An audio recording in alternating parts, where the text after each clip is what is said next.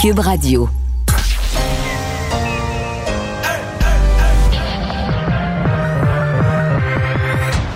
Deux, deux, deux, deux, deux animateurs cohérents, deux visions différentes. Une seule émission, pas comme les autres. Mario Dumont et Vincent Dessureau. Cube, Cube Radio. Bonjour tout le monde, bienvenue à l'émission. Fin d'après-midi, euh, on a deux belles heures à passer avec vous. Euh, une journée à vous résumer. Pas mal d'informations utiles, entre autres en matière de vaccination. Bonjour Vincent. Salut Mario. Oui, parce que les gens qui vivent avec des maladies chroniques, je dois dire que depuis le début de la pandémie, plusieurs affaires qui, ont- qui ont généré, moi j'en reçois des courriels puis par les réseaux sociaux, des questions. Mais c'en est une, là, ça. Les euh, personnes qui vivent avec des maladies chroniques, qu'est-ce qui nous arrive, puis comment ça se fait, puis on est-tu sur la liste, on est-tu pas sur la liste. Il y en a eu pas mal depuis deux semaines. Là. Oui, et ils avaient très hâte d'avoir les détails. D'ailleurs, moi, j'écoutais le point de presse, puis il y en a plusieurs qui me textaient, là, des amis qui ont des, euh, certains problèmes de santé, puis qui attendaient d'avoir les détails, qui avaient très hâte de savoir c'était quand, c'était où. Bien là, ce sera à partir de demain. Euh, ça touche à peu près 250 000 personnes supplémentaires qui ont des maladies chroniques, mais qui sont, sont pas dans ceux qui avaient déjà été annoncés, là, qui ont des suivis à l'hôpital. Ça touche quand même donc beaucoup de gens qui pourront dès demain 8 heures prendre leur rendez-vous et s'ajoutera à ça à partir du 28 avril prochain les personnes présentant une incapacité motrice, intellectuelle, la parole, du langage, visuel. Alors on va couvrir euh, plusieurs centaines de milliers de Québécois à partir des prochains jours. Merci, et on va rejoindre Paul Larocque. 15h30, c'est le moment de joindre Mario en direct dans son studio à Cube Radio. Salut Mario, salutations à tes auditeurs. Bonjour. Donc, euh, on attend Mario, là, ce qu'on ce qu'on croit comprendre, ce qu'on entend en coulisses à Ottawa, là, peut-être au cours de la prochaine demi-heure, la prochaine heure. Finalement, il y aura une annonce du gouvernement Trudeau là, pour un, plus grand contrôle, même est-ce que ça sera carrément la suspension des, des vols entre le Canada et l'Inde, on sait qui est la, la zone la plus, euh, la plus dangereuse, la plus chaude en ce moment sur la planète. Oui, et euh, zone où il y a un autre variant, euh, qu'on décrit comme un double variant, parce qu'il y a vraiment deux, deux mutations, une qui le rend plus contagieux, mais une autre qui crée de l'inquiétude. On n'est pas dans les certitudes, mais qui crée de l'inquiétude, qui soit plus résistant euh, à la vaccination, un peu comme le Sud-Africain.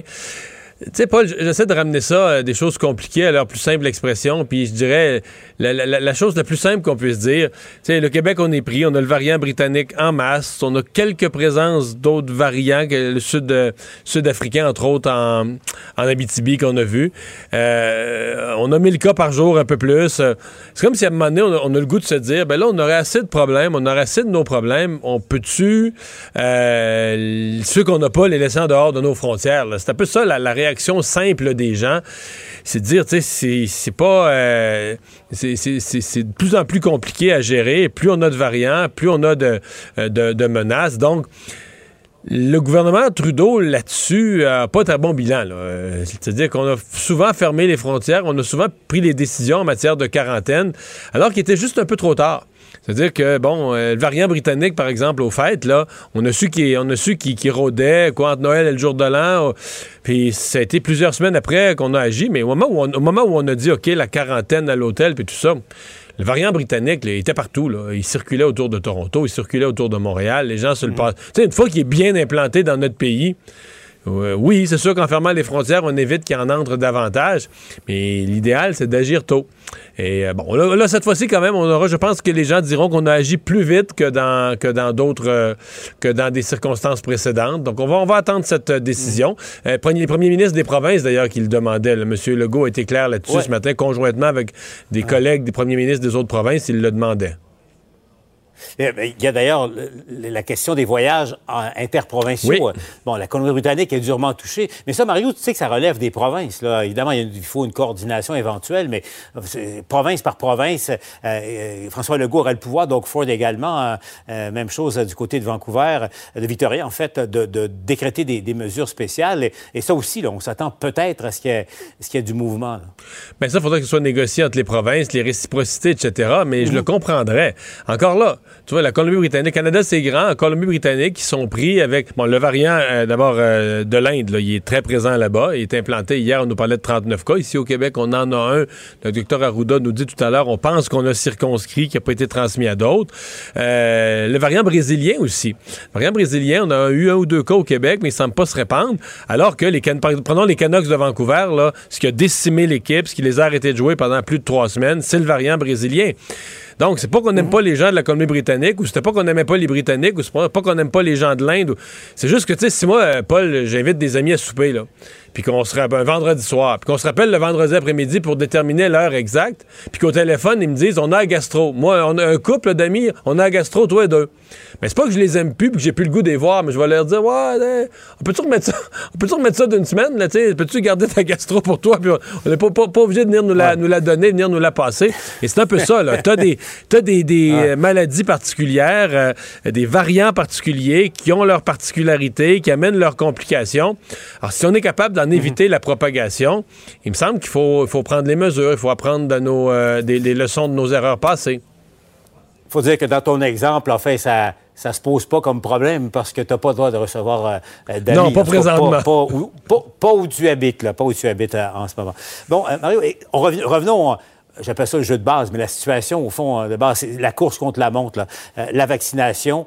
Euh, pour faire face à la montée des variants. On, comprend tous l'enjeu en ce moment. Et là, euh, revenons à ce qui était annoncé par Christian Dubé euh, tout à l'heure. Donc, il y a eu beaucoup de pression sur la, liste qui était très limitée de, malades chroniques qui avaient droit à une vaccination avant les autres. Là, on élargit la liste considérablement, les personnes handicapées, les aidants naturels aussi, en se fiant sur la bonne foi des gens. Il y aura pas de, on ne demandera pas de preuves comme telles, mais dès demain, les personnes qui sont touchées, on dit qu'il y en aurait 300 000 au moins, euh, pourront prendre leur rendez-vous. C'est quand même une mesure importante.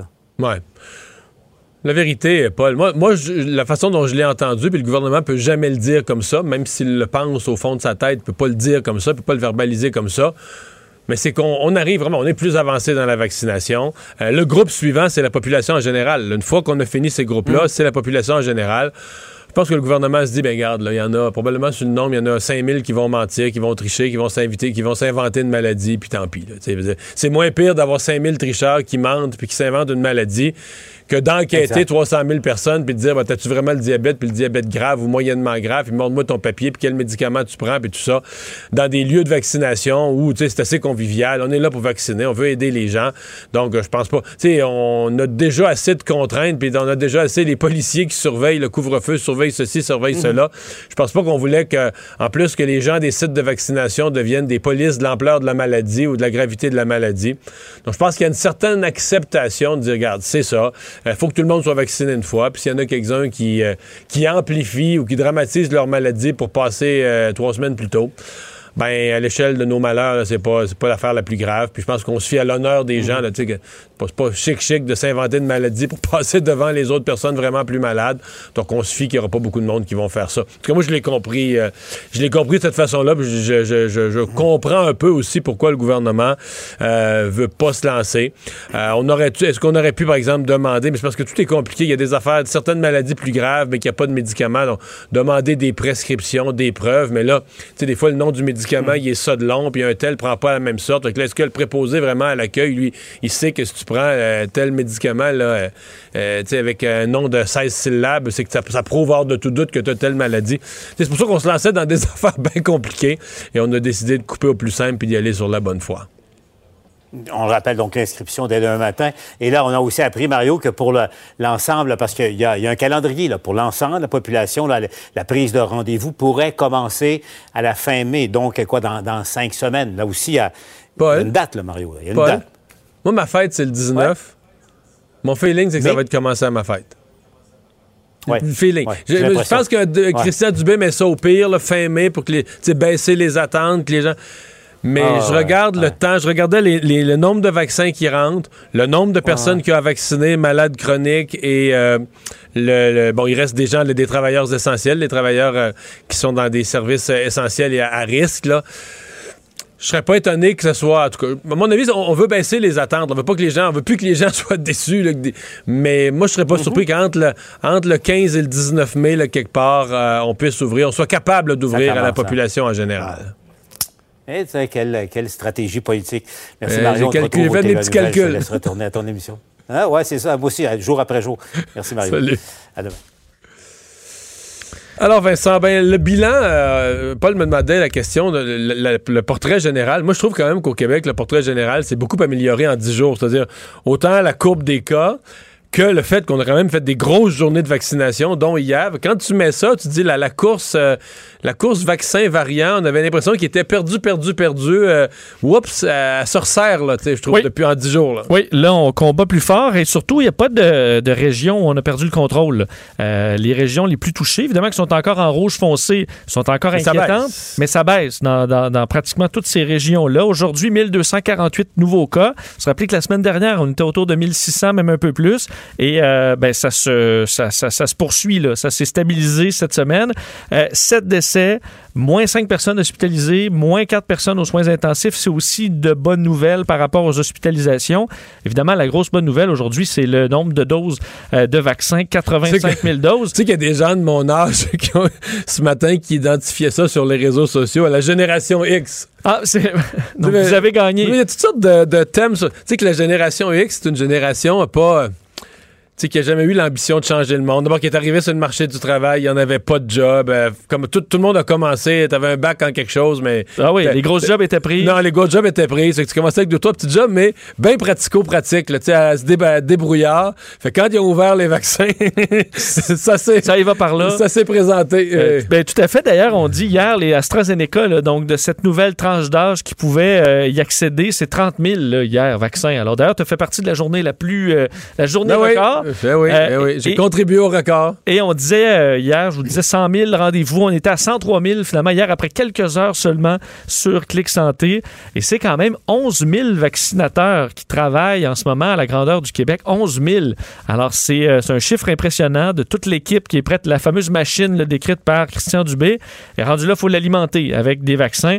Il y en avait beaucoup hier. Il y en, il y en devrait y en avoir encore beaucoup aujourd'hui. Alors probablement que le chiffre sera important Par aussi. on a appris que la prochaine, la prochaine livraison d'AstraZeneca de l'Inde, euh, on l'oublie. Oui, là, quand même, peut-être faire une parenthèse euh, là-dessus parce que c'était une moins bonne nouvelle. Euh, L'AstraZeneca qui provenait de l'Inde, le COVID Shield qu'on a reçu quand même en, quantité.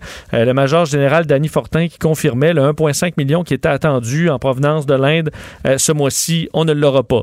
Il faut dire qu'ils ont une bonne raison. Là. En Inde, on a complètement perdu le contrôle. Sur, sur Twitter, j'ai commenté ça avec un proverbe bien connu charité bien ordonnée commence par soi-même. Et même. Et, l'Inde l'avait vraiment pas fait beaucoup comparé, par exemple, aux États-Unis. Eux, au début, de, ont déjà euh, pas gardé toute leur dose. en Inde, on est, et on exportait même de l'oxygène. Euh, on a doublé les exportations d'oxygène, alors qu'au pays, on en manque. Là. Les hôpitaux manquent d'oxygène pour leurs propres patients. Probablement que le premier ministre de l'Inde, il y a des gens dans son propre pays qui posent des questions en disant Nous autres, on est bien fins, on est bien généreux. on sort des vaccins euh, par, par bateau par avion. Ben, et on peut-tu peut s'en garder? Oui, d'ailleurs, en, en Inde, C'est un nouveau record. Tous les jours, c'est la même nouvelle, mais là, c'est 332 000 nouveaux cas, 2250 euh, morts. Alors, euh, c'est ce qui fait que euh, on coupe les vivres à l'international. On dit par contre être en discussion avec la Serum, le Serum Institute, là, qui est le plus grand fabricant de vaccins au monde, qui s'engage encore à les livrer. C'est 1,5 million de doses. Par contre, quand, là, ça, on n'a pas, de, pas de réponse. On sait qu'on est quand même en Inde, là, on va être dans le trouble pour un bon bout de temps, vu qu'on voit pas un plateau du tout arriver du moins à court terme. Alors, euh, c'est des délais qui s'ajoutent quand même au délai de Moderna aussi. Heureusement, euh, Pfizer, là-dessus, euh, il y, a des arrivages quand même impressionnants qui vont sauver la mise un peu pour la, vaccination au Canada et au Québec. Tu sais, Vincent, que je suis jamais méchant. Mais quelqu'un sur les réseaux sociaux aujourd'hui qui m'a écrit une question là-dessus. Comment ça se fait qu'un pays aussi grand producteur de vaccins que l'Inde, le pays du monde, avait laissé sur son territoire se développer un variant qui pourrait être résistant à son propre vaccin? ouais, ouais. sait pas trop comment ça marche. c'est ouais, c'est parce que le variant. Tu pas le variant avec un le anti-variant. le variant, il il peut apparaître. Il se fait seul, là. Oui, oui. fait qu'il aurait pu se faire dans le pays voisin, pis, mais c'est pas parce que tu as des usines et que tu produis des vaccins qu'un variant ne peut pas apparaître dans, le même pays. Non. D'un milliard d'habitants, de plus d'un milliard d'habitants. Non, il peut y arriver un variant euh, chez nous, euh, dans votre quartier, là, qui va être le variant qui va. Euh, il peut avoir un variant. Qui le variant qui va prendre le contrôle à la grandeur de la planète. c'est une loterie, carrément. te dire donc, je te donnais les chiffres 1248 nouveaux cas par région. Capitale nationale 150, c'est encore élevé, mais c'est plus bas que la semaine dernière. Montréal à 307, toujours euh, assez stable, même en légère baisse par rapport à la semaine dernière. L'Outaouais 135, c'est élevé mais plus bas. Je te dire Appalaches 171, c'est peut-être la région où euh, vraiment c'est plus difficile. Comme la Montérégie qui reste aussi stable mais très haut là, à 144, tandis que le reste du Grand Montréal, Laval 77, la Lanaudière 38, Laurentide 45. C'est quand même de relatifs bons bilans en ce moment. Euh, c'est d'ailleurs ce que disait François Legault plus tôt ce matin, qu'il était encouragé. Évidemment, il rappelait que ça ne veut pas dire que dans quelques jours, ça ne peut pas repartir à la hausse, mais c'est quand même un exploit même que le Québec ait réussi à casser cette courbe aussi rapidement.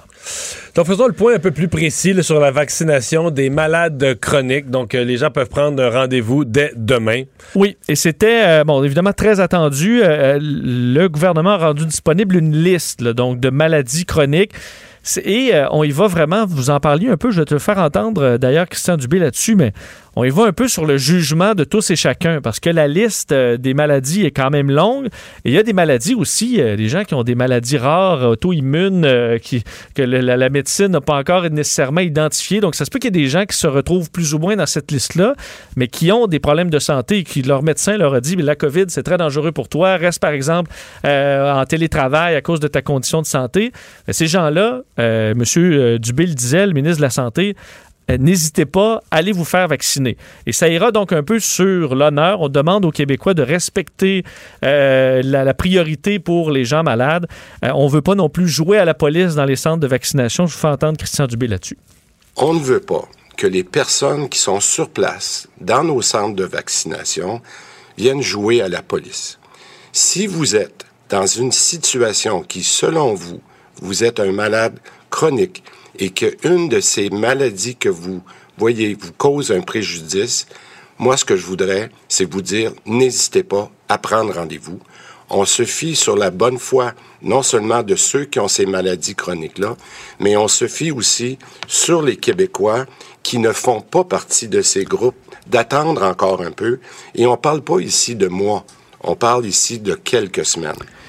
Parce qu'évidemment, là-dedans, il y a des conditions quand même qui sont assez communes. Diabète, hypertension, obésité. Si vous avez une poignée d'amour, là... Euh, vous n'êtes pas, euh, pas aller vous faire vacciner. Là. Alors, on parle de conditions quand même plus sérieuses.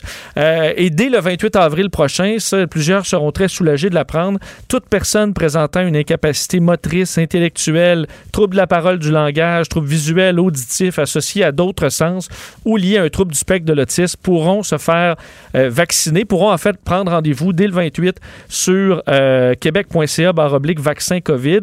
les aidants naturels également qui pourront se faire vacciner. Donc, on touche quand même à quelques centaines de milliers de Québécois qui auront accès maintenant au vaccin. Et pourquoi, quand même justifier aussi, pourquoi c'était si compliqué la première euh, vague de, euh, de maladies chroniques? Tout simplement parce qu'on n'avait pas assez de doses. Alors, n'ayant pas assez de doses pour toutes les maladies chroniques, on est allé vraiment avec le plus prioritaire, ceux qui, sont, qui ont suivi à l'hôpital. Et là, maintenant que les vaccins arrivent, on peut élargir. Alors, ça commencera demain pour les rendez-vous. À mon avis, il y aura beaucoup de gens en ligne, euh, Mario, pour euh, Clic Santé à partir de 8 heures demain J'ai vraiment l'impression, oui. Euh, le premier ministre ontarien, Doug Ford, qui a fait son premier point de presse en une semaine, en isolement parce qu'il a été en contact avec un de ses employés qui, était, qui, est positif de la COVID. Mais là, euh, c'est un point de presse assez spécial. On dit généralement en temps de crise, c'est important pour les leaders de se montrer forts. Euh, c'est pas ce qui s'est pas ce qui s'est produit. Non, euh, Monsieur Ford, le Premier ministre ontarien, qui était très ébranlé aujourd'hui à son point de presse. Il Faut dire le, bilan aujourd'hui en Ontario, 3682 nouveaux cas, c'est un peu en baisse, ça peut être encourageant. 40 morts par contre, le bilan euh, des, des, morts qui, qui augmente au fil des jours, les hospitalisations aussi qui montaient encore aujourd'hui. Mais Monsieur Ford avait des excuses à faire aux Ontariens pas pour ces chiffres-là, mais pour des mesures qu'il qualifie de trop euh, annoncées trop rapidement et des erreurs, entre autres parce qu'on a dû en Ontario reculer sur certaines mesures qui ont été annoncées dans, il euh, faut dire, euh, l'urgence, évidemment, du nombre de cas en Ontario. Entre autres, le fait qu'on ferme euh, des installations de jeux dans les parcs pour les enfants. C'est surtout ça, là. Ça, ça n'a pas passé. Mais ça, ça n'a pas passé nulle part. C'est que les gens qui trouvent ça dur, les mesures, trouvaient que c'était une privation de liberté démesurée.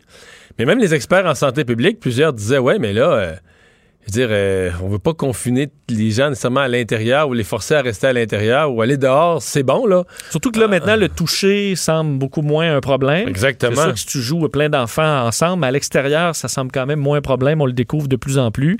Donc, ça a été vu comme euh, une espèce de, de, geste euh, vraiment erroné, là tout comme les policiers qui avaient euh, accès à, arrêter, à faire des interpellations euh, pour euh, n'importe quelle raison. Là. Et ça, ça passait pas même chez les policiers qui disaient qu'ils voulaient pas faire ça eux-mêmes, de sorte que le gouvernement ontarien a reculé en moins de 24 heures là-dessus. Ça amène Doug Ford à faire des excuses. Et vous allez entendre dans l'extrait les excuses de un.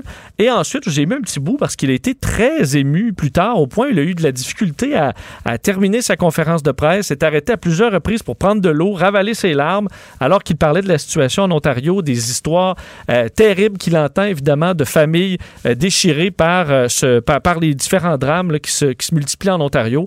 Alors je vous fais entendre ces deux extraits. We move fast to put in measures in place to reduce mobility. But we move too fast. And I know that some of those measures, especially around enforcement, they went too far. Simply put, we got it wrong.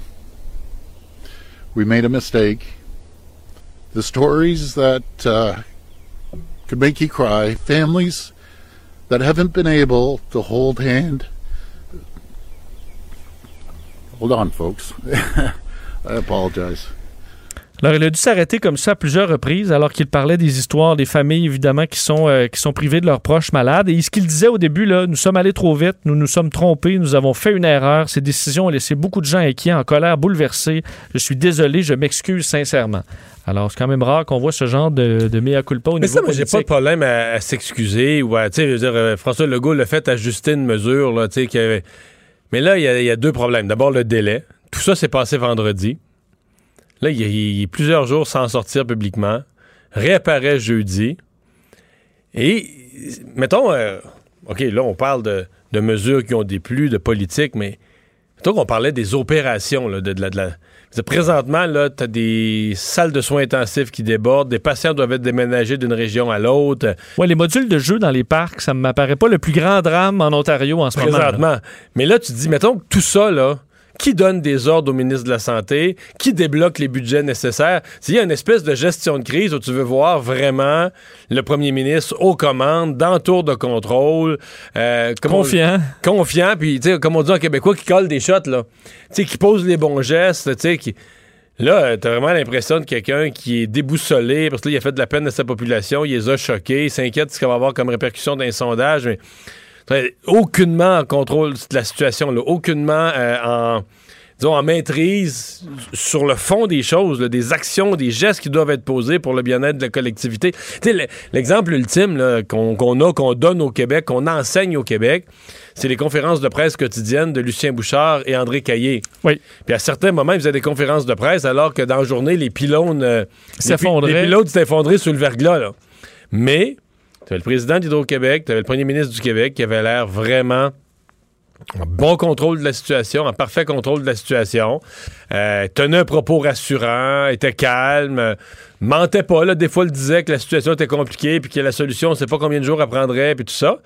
Mais ce qu'on a vu aujourd'hui de Doug Ford, à mon avis, c'est la leçon inverse. C'est un premier ministre qui avait vraiment, vraiment l'air dépassé par les événements. Pas à Et peu c- près. ça donne quand même des, euh, des, des munitions aussi à l'opposition. Aujourd'hui, la chef de l'opposition euh, néo-démocrate qui disait que c'était euh, un mea culpa, insuffisant du fait qu'il était... bon, les actions là, prises pour contrôler la pandémie avaient été insuffisantes et c'est pas excusé Ben, c'est ça, ça. parce que ces actions-là, un peu trop radicales, exemple, demander aux policiers d'arrêter les gens pour n'importe quoi, tout ça, sont survenues alors que là, il était critiqué par à peu près tous les médecins de la province pour l'inverse, pour avoir trop laissé aller, trop tardé à agir, de telle sorte que la situation avait monté jusqu'à 4000 cas. Fait que là, tu, comment tu répares une erreur par une erreur. euh, il, il- disons qu'il est mal pris avec ça. Euh, les, euh, la France qui commence de son côté un nouveau déconfinement. Donc, on va on va finir avec ça parce que c'est encourageant. Oui, on va quand même le mettre en dans- gros guillemets parce que si vous voyez, euh, disait, ben, la France se déconfine, puis pourquoi Mario au Québec on déconfine pas? La France, pour l'instant, se déconfiner, c'est arrivé à peu près à ce qu'on a, nous, au Québec en ce moment, là, en zone rouge. Euh, parce que le premier ministre français, Jean Castex, aujourd'hui, qui détaillait le plan d'assouplissement progressif des mesures. Très progressif, parce qu'au départ, ce qu'on enlève, c'est les contraintes de déplacement en journée. Euh, parce qu'on sait, en France, on ne peut pas se déplacer à plus de 10 km de la maison, il faut un papier. Fait qu'on n'a pas ça, nous, de toute Euh, façon. on n'a pas ça. Alors, on enlève ce, qu'on, ce, que, ce que, par exemple, nous, on n'a pas au Québec. Le couvre-feu qui est à 7 heures demeure, ça jusqu'à nouvel ordre. Alors le couvre-feu, qui est plus tôt qu'au Québec, ça, euh, il n'est pas question de l'enlever pour l'instant. Et ce qu'on envisage, c'est à la mi-mai, la réouverture des commerces non essentiels. Euh, ici, ils sont ouverts. Ben oui. Sauf en, en zone, rouge, foncée. c'est ça. Euh, donc, euh, tu sais, on en est là, là. Alors, quand je te parle de déconfinement, c'est très léger déconfinement. faut dire, ils ont eu 34 000 cas aujourd'hui en France. Là. On, ah oui, tant que ça. On a stabilisé un peu. On n'est plus en montée, mais on est sur un cap très haut. L'Allemagne est encore en montée. L'Allemagne est en montée. D'ailleurs, on, est sur le point de serrer la vis beaucoup en, euh, Allemagne avec possiblement un gros confinement qui arriverait. on devrait l'annoncer dans les prochains jours, mais effectivement, eux, ça monte. Mais on dit en France, on est au haut de la vague.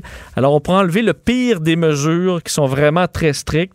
Et euh, également pour les écoles, euh, on commencera à faire la rentrée le 26 avril dans les écoles maternelles et élémentaires le 3 mai pour les collèges, les lycées, mais euh, protocole très strict en sorte qu'on va, on va miser sur ce qu'eux appellent les autotests ou les, euh, on peut dire des tests rapides. 64 millions de tests ont été commandés euh, et dans les écoles, on va les utiliser abondamment en espérant pouvoir garder le système de l'éducation en fonction.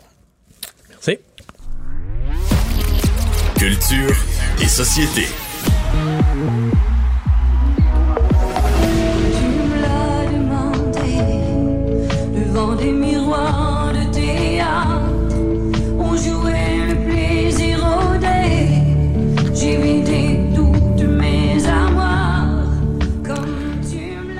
Bonjour Anaïs. Bonjour messieurs. Hier, par ailleurs, tu nous parlais du message de Laurent Jalbert. Tu nous disais aussi que tu allais avoir l'occasion de lui parler aujourd'hui. Hey, on s'est euh, jasé très longtemps, mais Laurent Jalbert, c'est ça. Laurent Jalbert te raconte ce qu'il a mangé en matinée, puis tu pognes de quoi tellement qu'il y a de l'émotion. Donc là, vous comprendrez que euh, revenir sur le texte des cuillères dans le congélateur, on ne pouvait pas faire ça euh, en quelques minutes. Donc j'ai jasé avec Laurent Jalbert de pourquoi elle a décidé de briser le silence, quand est-ce que c'est arrivé exactement dans sa vie. Je vais aussi poser la question et ce sera disponible sous peu euh, pour mon balado Culture d'ici. Est-ce qu'elle a peur encore de cet homme-là? Puis elle répond à la question en disant qu'il y a encore des avocats dans tout ça. Donc, elle est consciente que oui, elle en parle publiquement, mais elle se sent encore en danger. Et la raison et la question plutôt de pourquoi as-tu décidé, après euh, tant d'années, tout d'abord de demander de l'aide et de briser le silence? On écoute sa réponse. Moi, je veux que certaines femmes, quand tu, ou certaines jeunes filles, tu sais, quand tu rencontres quelqu'un, puis tu te dis, tu te poses la question, c'est normal ce qu'il vient de me dire. Est-ce que c'est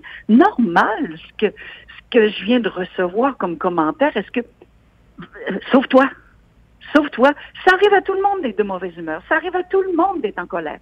Mais il y a des comportements X que les femmes, il faut qu'elles apprennent, les femmes et les hommes.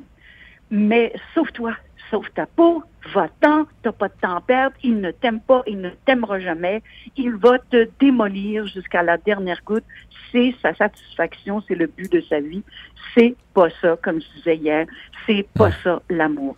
C'est, clair quand même, puis on, le sent qu'elle est encore très troublée par ça. Elle se sent sereine à la fois. Je lui ai demandé est-ce que tu es heureuse? Elle est en voie du bonheur, vraiment sur le bon chemin, mais évidemment. Est-ce qu'elle est consciente de l'impact euh, l'ampleur de, de, son message? Ça. Ben, en fait, il y a eu un gros cheminement. Ça fait, elle a écrit ça il y a un mois et demi, cette lettre-là, qu'elle a tout d'abord envoyée à son agent. Et là, son agent lui a dit Jamais on pense, je m'attendais à ça de toi. Et pourtant, toute sa famille, Mario, c'est ça qu'elle me raconte, lui a dit Elle était temps. On est content que tu brises le silence parce que nous, on le sentait depuis longtemps, mais on n'osait pas trop euh, t'en parler.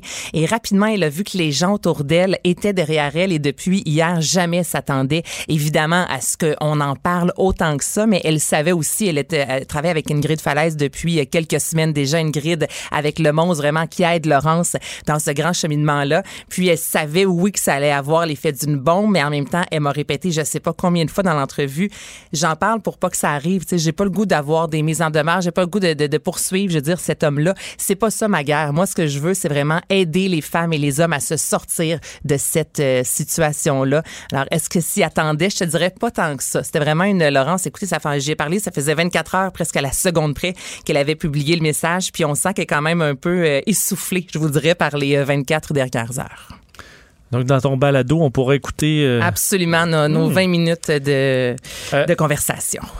Dès que la pandémie est terminée, ma- On de mes premières destinations, aussi où on s'en va à Las Vegas pour récupérer toutes les parties qu'on n'a pas pu faire dans la dernière année et demie. Exactement. Et euh, en plus, on pourra aller voir Céline. Écoute, tu vas pouvoir voir Céline, c'est aussi le Cirque du Soleil, parce qu'hier, on nous apprenait le retour du Cirque du Soleil. Et là, je vais vous faire entendre, parce qu'il n'y a pas de parole, la chanson et la fameuse publicité qu'on nous avait promis, la fabuleuse nouvelle depuis euh, qu'on attend, fait depuis lundi.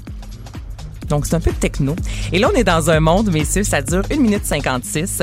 On y voit évidemment Céline Dion, Carrie Underwood, Katy Perry, DJ Tiesto. Et là, c'est un monde de licornes. Il y a des euh, sirènes dans tout ça, des machines à boules. C'est un peu Willy Wonka. Là, c'est vraiment particulier. Céline Dion qui a tweeté par la suite. J'ai rarement eu autant de plaisir en tournant quelque chose, là, parce que c'est flyé. On nous amène dans un univers euh, très hors du commun, l'univers finalement de Las Vegas. Donc, c'est confirmé. Elle sera de retour au Resort, euh, World, World, dis-je bien plutôt, qui est présentement en chantier. Ça va être une grosse salle de 5, euh, 5000 places, en fait. Et il n'y a pas si longtemps, Vincent, tu allé voir sur Internet, j'avais parlé justement d'un hôtel en chantier, puis tu me disais, oh, je suis pas certain. bout. Puis toi, Mario, tu me parlais que tu préférais le Colosseum, qu'il n'y avait rien qui battait ça. Mais là, pour l'instant, ça augure très bien. Tu peux retourner Comment voir. Moi je, disais s'appelle? sans, moi, je disais sans farce, ceci Le- dit, pour jouer au traditionnaliste. Là. oui. Je suis pas contre une nouvelle salle de spectacle si, pas contre, Mario. Mario? si fondamentalement. Là.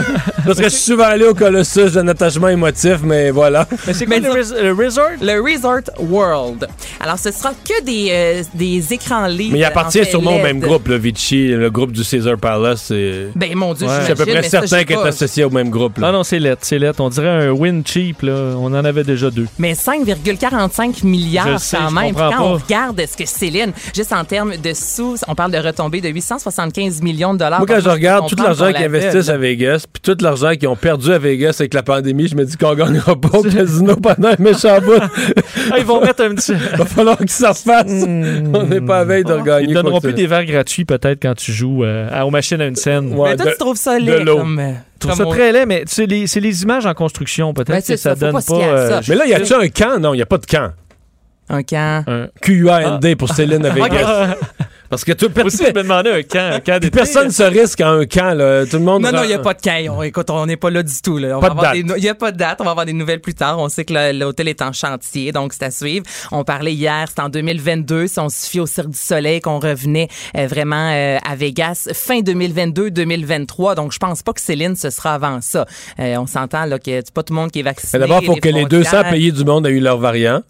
La date, on est juste à 5. Euh, oui, quand on aura fait le tour ça, complet. On n'est pas sorti du bois. Puis je regardais, messieurs, à- en 1956, parce qu'il y a plusieurs artistes, vous savez, qui, qui sont passés à Las Vegas. Elvis Presley a fait sa première fois euh, à Las Vegas, ses débuts, et ça a été un flop. On l'avait signé pendant deux semaines. Il y a personne qui s'est présenté, puis au bout de deux jours, on a annulé ces deux semaines de, de spectacle, disant c'est mauvais. Puis ça a pris 12 ans avant qu'il revienne à Vegas. Comme quoi, faut jamais abandonner. Bon. Bon. Et euh, ben, parlant de 2022, Ah, c'est triste. Il me semble en 2020, on se disait 2021. Là, on est rendu 2022, Ouais. un peu 2023. Autant qu'hier, on parlait de bonnes nouvelles, les Franco et le Jazz qui seront de retour dès septembre. Là, on nous a confirmé ce matin que Oshiaga n'aura pas lieu cette année. Honnêtement, fallait s'attendre. là. Je pense pas que quelqu'un est vraiment tombé de sa chaise, mais n'empêche, euh, c'est triste. On a quand même dit qu'on aimerait ça cet été présenter une formule différente. Donc, pouvoir présenter quelques concerts ici et là euh, au mois d'août, peut-être même mois de septembre. En on tasse aussi l'île Sonic, on tasse aussi Lasso. Ce premier festival country du Parc Jean-Drapeau qui n'a jamais eu lieu, soit dit en passant, messieurs. Je vous rappelle que c'est en 2020, la première édition euh, qu'on devait connaître. En fait, au mois d'août, ça a été repoussé 2021. Bref, euh, ce sera encore l'an prochain. Donc, euh, ben, c'est d'une tristesse, mais en même temps, quand on regarde les, les gens qui achètent des billets pour Oshiaga, 70 des gens ne sont pas des Québécois. Et moi, c'est vrai, là-bas, euh, j'ai croisé beaucoup d'Ontariens. Je parlais anglais tout le long parce que c'était pas... il n'y a personne à Oshiaga de- depuis de là. 50 ans, donc il n'y a personne de vacciné là, Non. dans les, ceux qui vont à Oshiaga. non, mais là, c'est au mois d'août, là. Ils vont l'être. Ah Oui, je sais, je sais. Mais oui, mais il faut, faut prévoir ça, il faut préparer ça d'avance. Mais non, on, on se comprend que, euh, ne serait-ce que la, la réouverture de la frontière, c'est loin d'être évident, que c'est c'est loin d'être garanti. Donc, est-ce que tu peux booker des artistes américains? Il y en avait plusieurs euh, Ben là, on- il y avait Cardi B, entre autres, les Foo Fighters, qui eux autres ont dit vouloir revenir, mais là, c'est ça, on est au niveau de la frontière. Puis, tu sais, Mario, dans les dernières semaines, on parlait d'un festival assis, tu sais, puis je l'avais dit, moi, j'ai aucun intérêt à débourser 100 quelques piastres le billet pour aller m'asseoir au Parc Jean-Drapeau sous le soleil, pas pouvoir me lever. Euh, là, dans les salles de concert, présentement, on peut pas C'est une chaise pliante, là. Une bonne chaise pliante. Juste pour être bien sûr d'avoir mal au dos pendant deux, trois jours. Mais donc, euh, les, billets, euh, les billets, les passes euh, vont être bonnes pour l'année 2022. Exactement. Sinon, on peut se faire rembourser. Il y a encore, y a quand même 10 000 personnes qui ont conservé leurs billets de l'an passé. Donc, on peut les garder jusqu'à l'an prochain. Ou sinon, là, si on est tanné après deux ans. Oui, c'est ça. Il y en a qui Non, vont être rendus trop vieux. Non, mais c'est ça, Mané, on se dit, c'est quand même des sous, le chez Aga. Mm. Là, si t'achètes une passe d'un week-end, c'est presque 500 dollars. Tu sais, je peux comprendre qu'à un certain moment, tu fais, ben, je, je vais récupérer mes sous, puis. En quand, quand il y aura le prochain en 2027, je m'achèterai Ouais, un billet. Exactement. Hey, 2027. Merci Anaïs. Salut. Pour une écoute en tout temps, ce commentaire d'Anaïs Gertin-Lacroix est maintenant disponible dans la section balado de l'application et du site cube.radio. Tout comme sa série balado, Culture d'ici, un magazine culturel qui aligne entrevues et nouvelles du monde des arts et spectacles. Cube Radio. Il explique et démystifie l'économie. Pierre-Olivier Zappa, à vos affaires. Bonjour Pierre-Olivier. Bonjour Mario. Alors, euh, les variants qui vont ralentir la reprise, en tout cas dans certains secteurs, euh, on reporte et on reporte les dates où la véritable activité va recommencer, là. hein? Et, et la Banque mondiale euh, s'en inquiète, là, a publié un, un rapport sous forme d'avertissement parce qu'avec ce qui se passe en Inde, euh, les inquiétudes entourant le variant indien qu'on a vu apparaître au cours des, derniers jours euh, au Québec, euh, il est fort possible que la relance, la reprise et l'atteinte d'une immunité collective soient repoussées. On parle même de neuf mois dans certains euh, pays, six mois possiblement pour ce qui est des grosses économies, et ça pourrait faire reculer nos, objectifs de 1 voire de 1,5% euh, ce qui est quand même beaucoup. Euh, et la Banque mondiale s'inquiète surtout du fait qu'en ce moment la vaccination est asymétrique. Euh, on regarde euh, la croissance mondiale, deux tiers de la croissance mondiale repose euh, sur les épaules des, plus petites économies, des, économies en émergence. Euh, 86% de la population mondiale habite dans ces économies en émergence et ce sont elles qui ont été le, le moteur de la croissance au cours des dernières années. Ce sont eux qui achètent les produits qu'on fabrique, notamment chez nous. Donc, il y a énormément d'inquiétudes pour l'instant du fait que la situation est hors de contrôle à plusieurs endroits, comme en Inde. Et lorsqu'on regarde les chiffres, la semaine qu'on vient de passer, ben, c'est la semaine depuis le début de la pandémie où il y a eu le plus d'infections au total. Donc, ce que dit la Banque mondiale, c'est que la relance économique risque de perdre son momentum parce qu'en ce moment, les indicateurs sont extrêmement positifs aux États-Unis, au Canada et ailleurs à travers le monde. Mais tout ça risque euh, d'être entravé par le fait que qu'on a des, mutations, des doubles mutations du virus. Euh, et euh, et il y a même des entreprises, des multinationales qui commencent à donner un coup de pouce à des à des pays émergents qui euh, on peine à s'approvisionner en vaccins, coordonner du dépistage, coordonner des centres de vaccination. Je pense à Nestlé euh, qui a annoncé euh, plusieurs millions de dollars pour aider euh, à accélérer la vaccination dans des communautés qui euh, sont mal desservies. Euh, il y a d'autres grandes entreprises qui ont emboîté le pas. Donc, ces multinationales-là, voyant ce qui, euh, ce qui, ce qui risque de se passer, sont très inquiètes à l'heure actuelle. Joe Biden et Justin Trudeau ont donné leur objectif pour euh, le, climat, réduction des gaz à effet de serre. Aujourd'hui, tu feras une émission spéciale concernant l'économie et l'environnement. Est-ce que ça peut faire bon ménage? Ben, on parle souvent justement du fait que l'économie et, l'environnement ne sont pas deux antonymes. Euh, bon, on a appris aujourd'hui effectivement que le Canada va tenter de réduire ses émissions de gaz à effet de serre de, de 40 à 45% par rapport à 2005 d'ici 2030. Hein, c'est ce qui, c'est ce qu'a annoncé Justin Trudeau au sommet des dirigeants sur le climat. Et on a voulu s'intéresser à l'émission à des initiatives québécoises, euh, comment nos entrepreneurs, avec leur créativité, réussissent à vraiment faire du recyclage, euh, de la protection de l'environnement, leur modèle d'affaires. Et je vous donne deux exemples de reportages qu'on va vous présenter ce soir à l'émission. Je me suis rendu à Saint-Jean-sur-Richelieu. Là-bas, j'ai vraiment été impressionné. On réussit à recycler vos bouteilles de savon vos bouteilles de plastique dans le bac à recyclage en euh, tuyaux d'égout pluvial. Et, euh, le partenariat, c'est un partenariat entre deux entreprises, Tricentris, qui est un centre, qui, est, en fait une compagnie de centre de tri, et Soleno, qui fabrique ces, tuyaux euh, euh, pour l'eau pluviale. Et, euh, et, on a signé un partenariat et, et ça fait en sorte qu'avec les bouteilles qu'on recycle au Québec, on va fabriquer des tuyaux. 60 000 kilomètres de tuyaux de plastique. C'est l'équivalent d'une fois et demie le tour de la Terre sur une période de 10 ans. Alors, belle entreprise, belle initiative. Euh, qui démontre qu'on peut effectivement placer l'environnement au cœur de son modèle d'affaires. J'ai une autre entreprise, eux transforment des bouteilles d'eau en plastique, en chandail et en, en veste et en, en, uniforme, entre autres pour de grosses entreprises comme euh, Club Med. Donc, euh, on vous présente ce soir de, de belles initiatives euh, à l'émission à 18h30. Merci Pierre-Olivier. Il n'y a pas de quoi. Au revoir. Mario Dumont, un vent d'air frais. Pas étonnant que la politique soit sa deuxième nature. Vous écoutez Mario Dumont et Vincent Dessureau. Présentation aujourd'hui d'une politique québécoise sur les proches aidants. Avec nous, euh, la ministre euh, responsable des proches aidants, responsable des aînés aussi, Marguerite Blais. Bonjour. Bonjour, Monsieur Dumont. Je réalise un rêve aujourd'hui. C'était, oui, hein, c'était euh, les proches aidants. Bon, oui, les aînés, mais les proches aidants, c'était un dossier qui était particulier pour vous, là, pour votre retour en politique. Oui, écoutez, je suis revenue en politique. Je venais de terminer un livre et dans la conclusion du livre, je demandais aux partis politiques qui s'en allaient en élection euh, de déposer une politique nationale pour les personnes proches aidantes. J'ai été approchée par euh, François Legault. Je lui ai posé la question. Il a dit oui. J'ai dit, il faudrait aussi faire des maisons Gilles Carle. On a besoin de répit. Puis, il faudrait faire de la gériatrie sociale. Il a dit oui. Puis, je suis revenue en politique. J'ai été élue. Il m'a confié le mandat. Alors, euh, aujourd'hui, là, c'est comme un, abou un aboutissement, ouais. pas seulement pour moi, mais pour les personnes proches aidantes, à cause de ce que j'ai vécu. Je sais ce que les personnes proches aidantes ont besoin, euh, peut-être pas entièrement, mais pour l'avoir vécu, là, pour avoir été en hyper vigilance, pour avoir été aussi euh, au bout du rouleau, je sais que les personnes proches aidantes au Québec avaient vraiment besoin de soutien. Quand on parle d'une politique, évidemment, c'est pas euh, pour les gens qui sont moins féministes, c'est l'énoncé général. À partir d'une grande politique, ensuite on met en place des mesures, des, des montants d'argent, des aides spécifiques. Donnez-nous un peu euh, qu'est-ce ben, qui, qu'est-ce qui change, qu'est-ce qui change aujourd'hui Qu'est-ce qui change demain matin à, à partir de, de, votre politique? Oui, on met une politique, mais dans cette politique-là, il y a des actions euh, concrètes, même si le plan d'action va être déposé à l'automne. Là, on a déjà euh, depuis trois budgets 60 millions de dollars, donc on n'a pas attendu le plan d'action pour commencer à mettre en place des actions concrètes.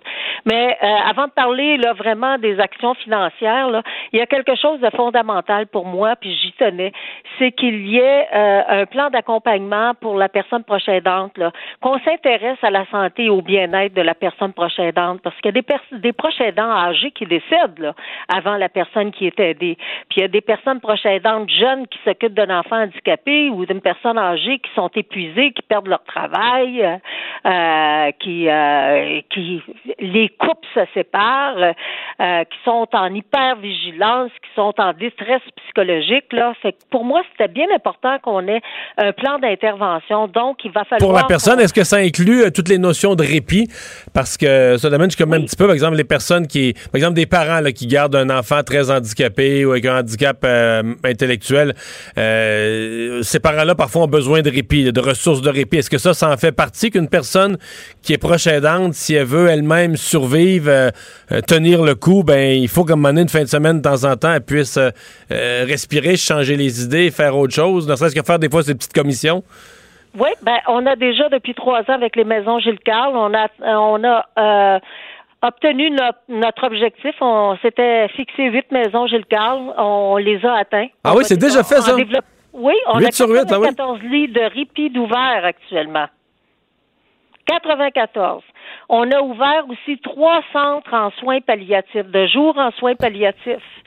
On a versé, avec les 60 millions qu'on a, 4 millions de plus pour les soins palliatifs à domicile pour soutenir les personnes proches aidantes. On a doublé, euh, on est rendu à un million le financement de baluchons Alzheimer. Vous savez, ce sont des, personnes formées là, qu'on appelle des baluchonneuses qui vont à domicile, peuvent rester jusqu'à quatre jours pour permettre à une personne qui est proche aidante d'aller prendre un peu de répit, euh, d'aller souffler, respirer un peu. Euh, on a tout fait ça, là. Et puis, on, a, on est en train d'élargir l'appui aux personnes proches aidantes que j'avais mis sur pied en 2009, qui s'adressait aux personnes âgées. Et puis là, bien, avec euh, la politique, là, ça va s'adresser à toutes les personnes proches aidantes. On a aussi modifié le chèque emploi-service qu'on va continuer de modifier parce qu'il est un petit peu, je dirais, euh, désuet, là, mais auparavant, euh, un parent pouvait pas servir du chèque emploi-service. Maintenant, un parent qui a un enfant handicapé peut se servir du chèque emploi-service là, est plus obligé d'empocher euh, une personne, une autre personne pour offrir euh, l'accompagnement. Là. Fait que ça aussi, ça a changé, beaucoup de changements. Il y avait un programme qui s'appelait Soutien aux familles, euh, qui n'avait pas été revu depuis les années 80. Il y avait plus de 3000 personnes sur la liste d'attente. On a comblé la liste d'attente. C'est pas un énorme montant, mais on a quand même fait des choses pour faciliter actuellement la vie des personnes proches aidantes. Là, on est en train d'embaucher 27 coordonnateurs à la prochaine danse partout à travers le Québec, même pour les Premières Nations, les Inuits, les communautés ethnoculturelles. On va ouvrir, euh, lancer euh, le premier observatoire. Il n'y en a pas d'autres comme ça là, en prochaine danse, euh, justement pour nous aider à faire avancer les politiques, puis les plans d'action. Puis vous savez que la beauté là, de cette politique-là, c'est qu'avant la politique, on a voté une loi pour reconnaître et soutenir les personnes proches aidantes. Donc, la politique est enchâssée dans la loi.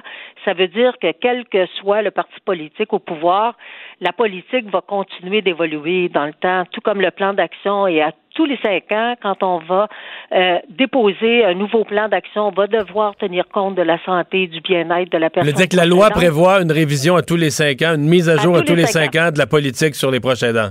Ben, de, du plan d'action. Plan d'action.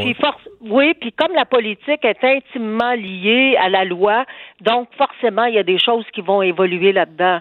Mais la beauté, là, c'est que les professionnels de la santé, parce qu'il y a un plan d'accompagnement, là, ben, ils pourront plus faire fi des proches aidants. Ils vont devoir travailler en partenariat avec les personnes proches aidantes, vont devoir surveiller la santé des personnes proches aidantes. Puis si une personne proche aidante, là, est plus capable a plus les capacités pour s'engager dans son rôle, ben on va devoir compenser puis offrir des soins puis des services.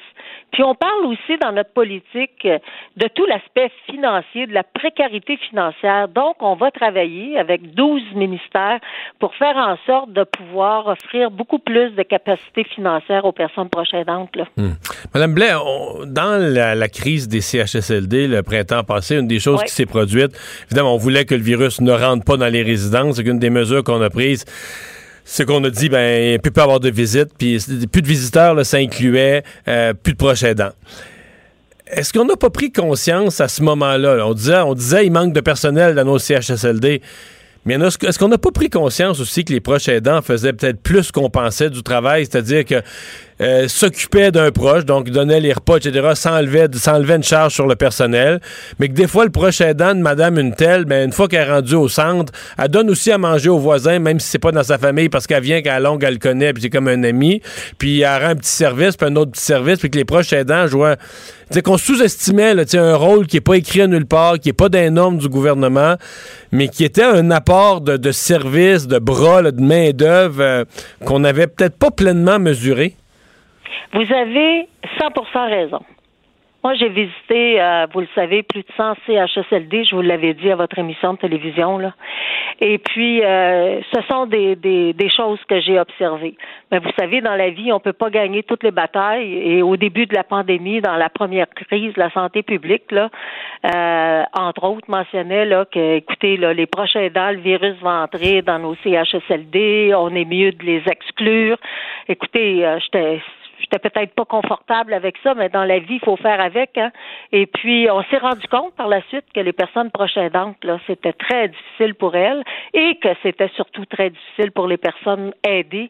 Vous savez, dans les CHSLD, ce sont des personnes qui vivent avec des troubles neurocognitifs sévères. Là, ils perdaient leur repère. Là même si des fois la mémoire était plus là, là, ben il y avait quand même ce contact-là quotidien. Là, la personne faisait manger, puis vous avez raison, là, faisait manger son propre, son proche. Là. Ben, je vous donne l'exemple. Robert Tremblay, qui est à Notre-Dame-de-la-Merci à Oui. Montréal, qui a participé, euh, vous le savez, il est sur toutes les tribunes, qui participe avec nous autres beaucoup à nos recherches.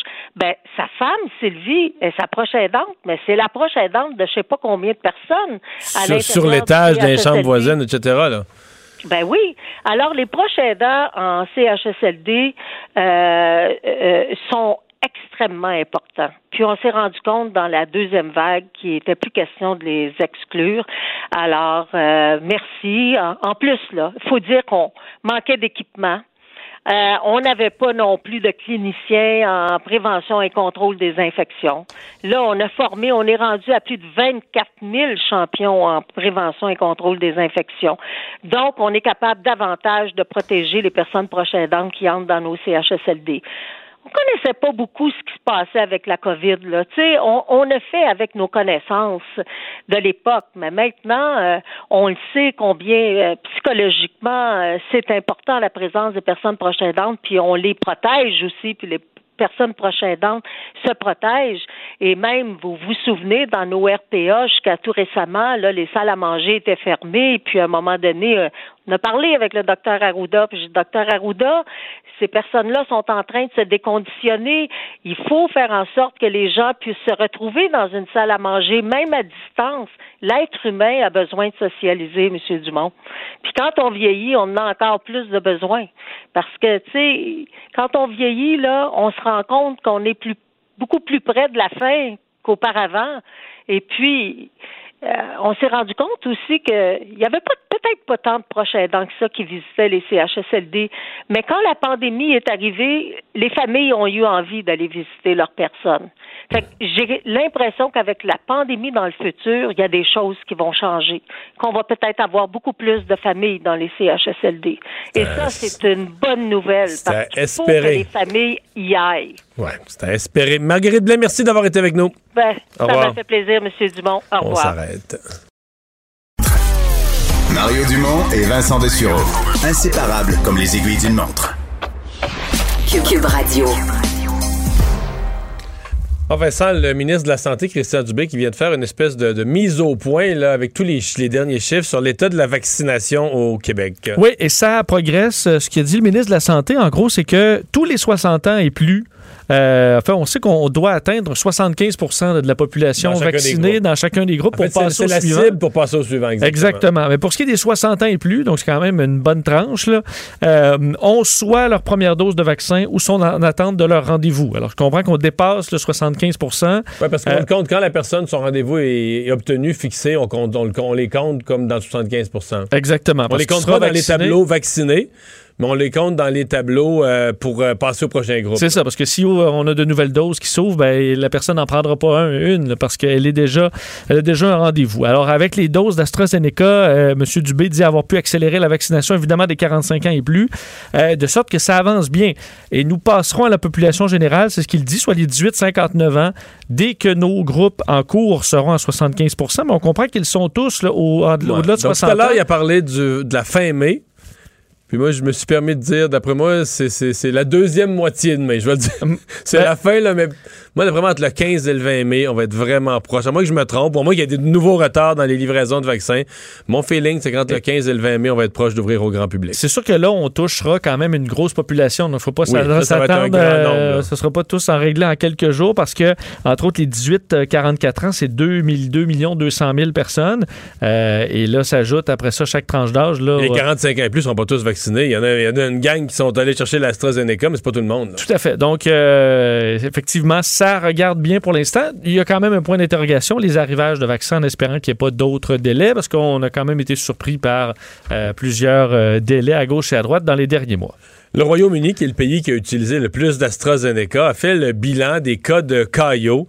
Euh, et euh, finalement, il y en a plus qu'on pensait. Pas des décès, mais des, cas, de caillot, il y en a plus qu'on pensait. Il y en a. euh, donc, il y a quand même eu un bilan aujourd'hui, le régulateur britannique qui fait part donc de 168 cas majeurs de caillots sanguins qu'on associe au AstraZeneca pour le Royaume-Uni, qui ont mené à 32 décès. Alors, on arrive à une moyenne d'un peu en bas de 8 caillots par million de doses. Euh, évidemment, les décès, c'est en baisse parce que, et on, le- spécifiait, là, de un, on croit que encore aujourd'hui, les bénéfices du vaccin l'emportent grandement sur les risques pour euh, la majorité des personnes. On parle de personnes, 93 femmes, 75 hommes entre 18 et 93 ans. Euh, et on explique que les gens sont sensibilisés maintenant à ce syndrome. C'est ce qu'on expliquait quand même ici au Québec et que les cas sont signalés rapidement de manière fiable, qui sont signalés euh, euh, et euh, traités rapidement. Alors on risque de voir encore le même nombre de caillots qui pourra arriver. Mais le nombre de décès, lui, euh, baissé. On Parce rappelle que ça demeure un événement on en a rare. deux, peut-être trois. Puis les gens se portent très bien. Là. Au Exactement. Canada, pour l'instant, il semble que l'alerte aux hôpitaux, quand ça se produit, euh, on est prêt à accueillir ça. là. Et il faut se rappeler qu'au Royaume-Uni, la vaccination est rendue très, très loin, évidemment. Et euh, on parle donc de 32 morts liés au caillot, alors que euh, le bilan de la COVID, c'est 127 000 morts euh, au Royaume-Uni. Évidemment, le pays le plus endeuillé d'Europe par rapport à la COVID-19.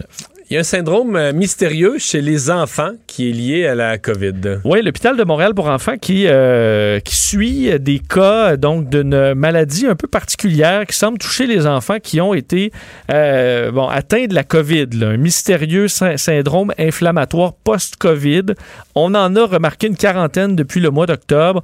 On appelle bon un syndrome inflammatoire multisystémique de l'enfant.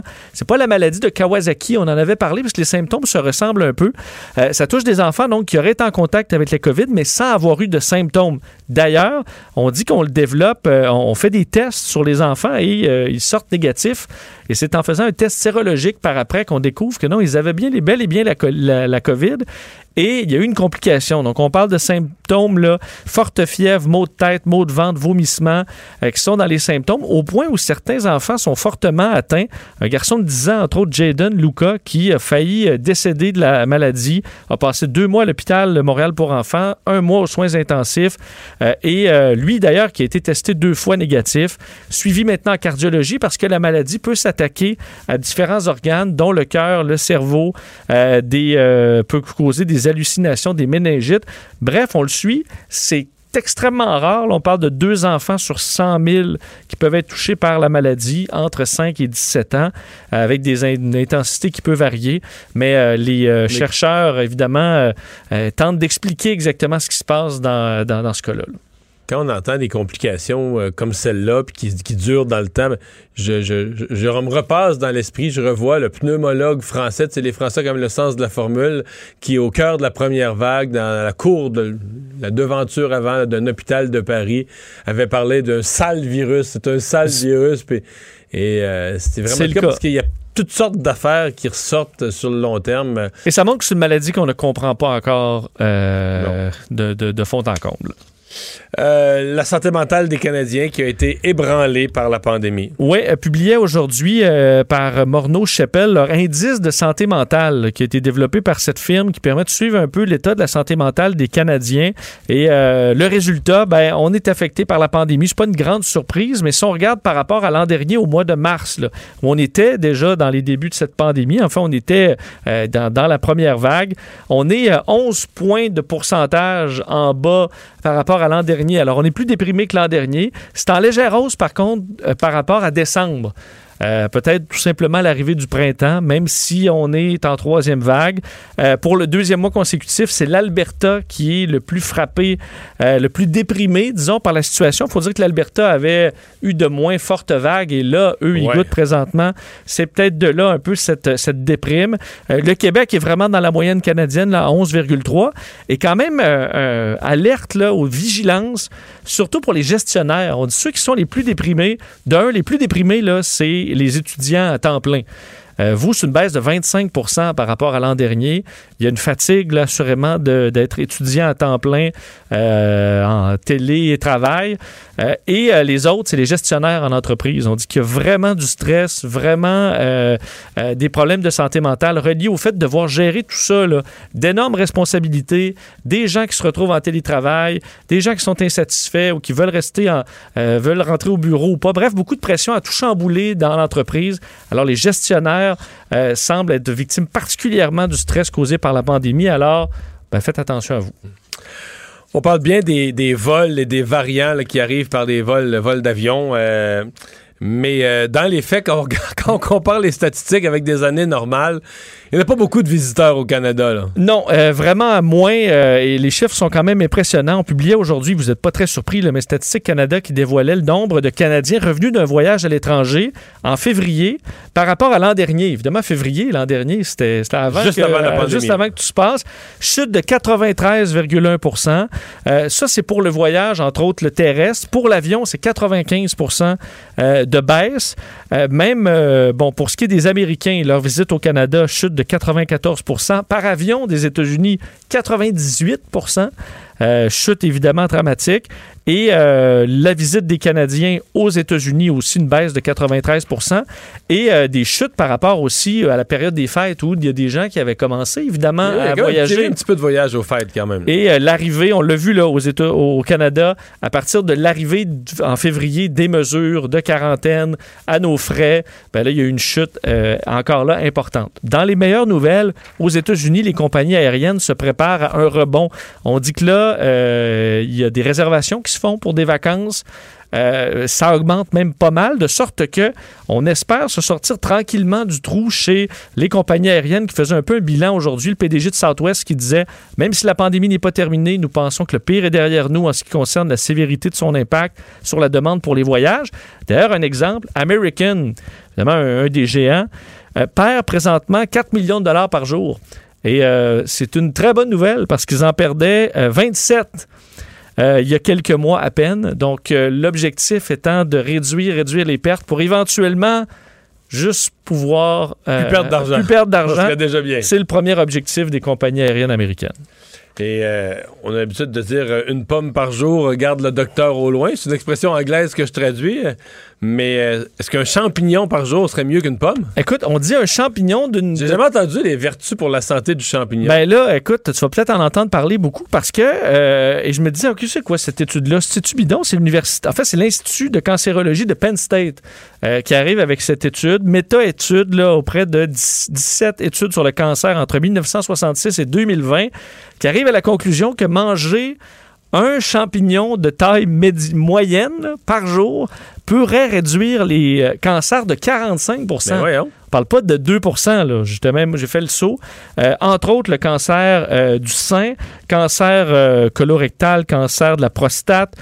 Entre autres, les champignons de- les plus, qui ont le plus d'effets shiitake, champignons, les maitake, champignons king, champignons oyster.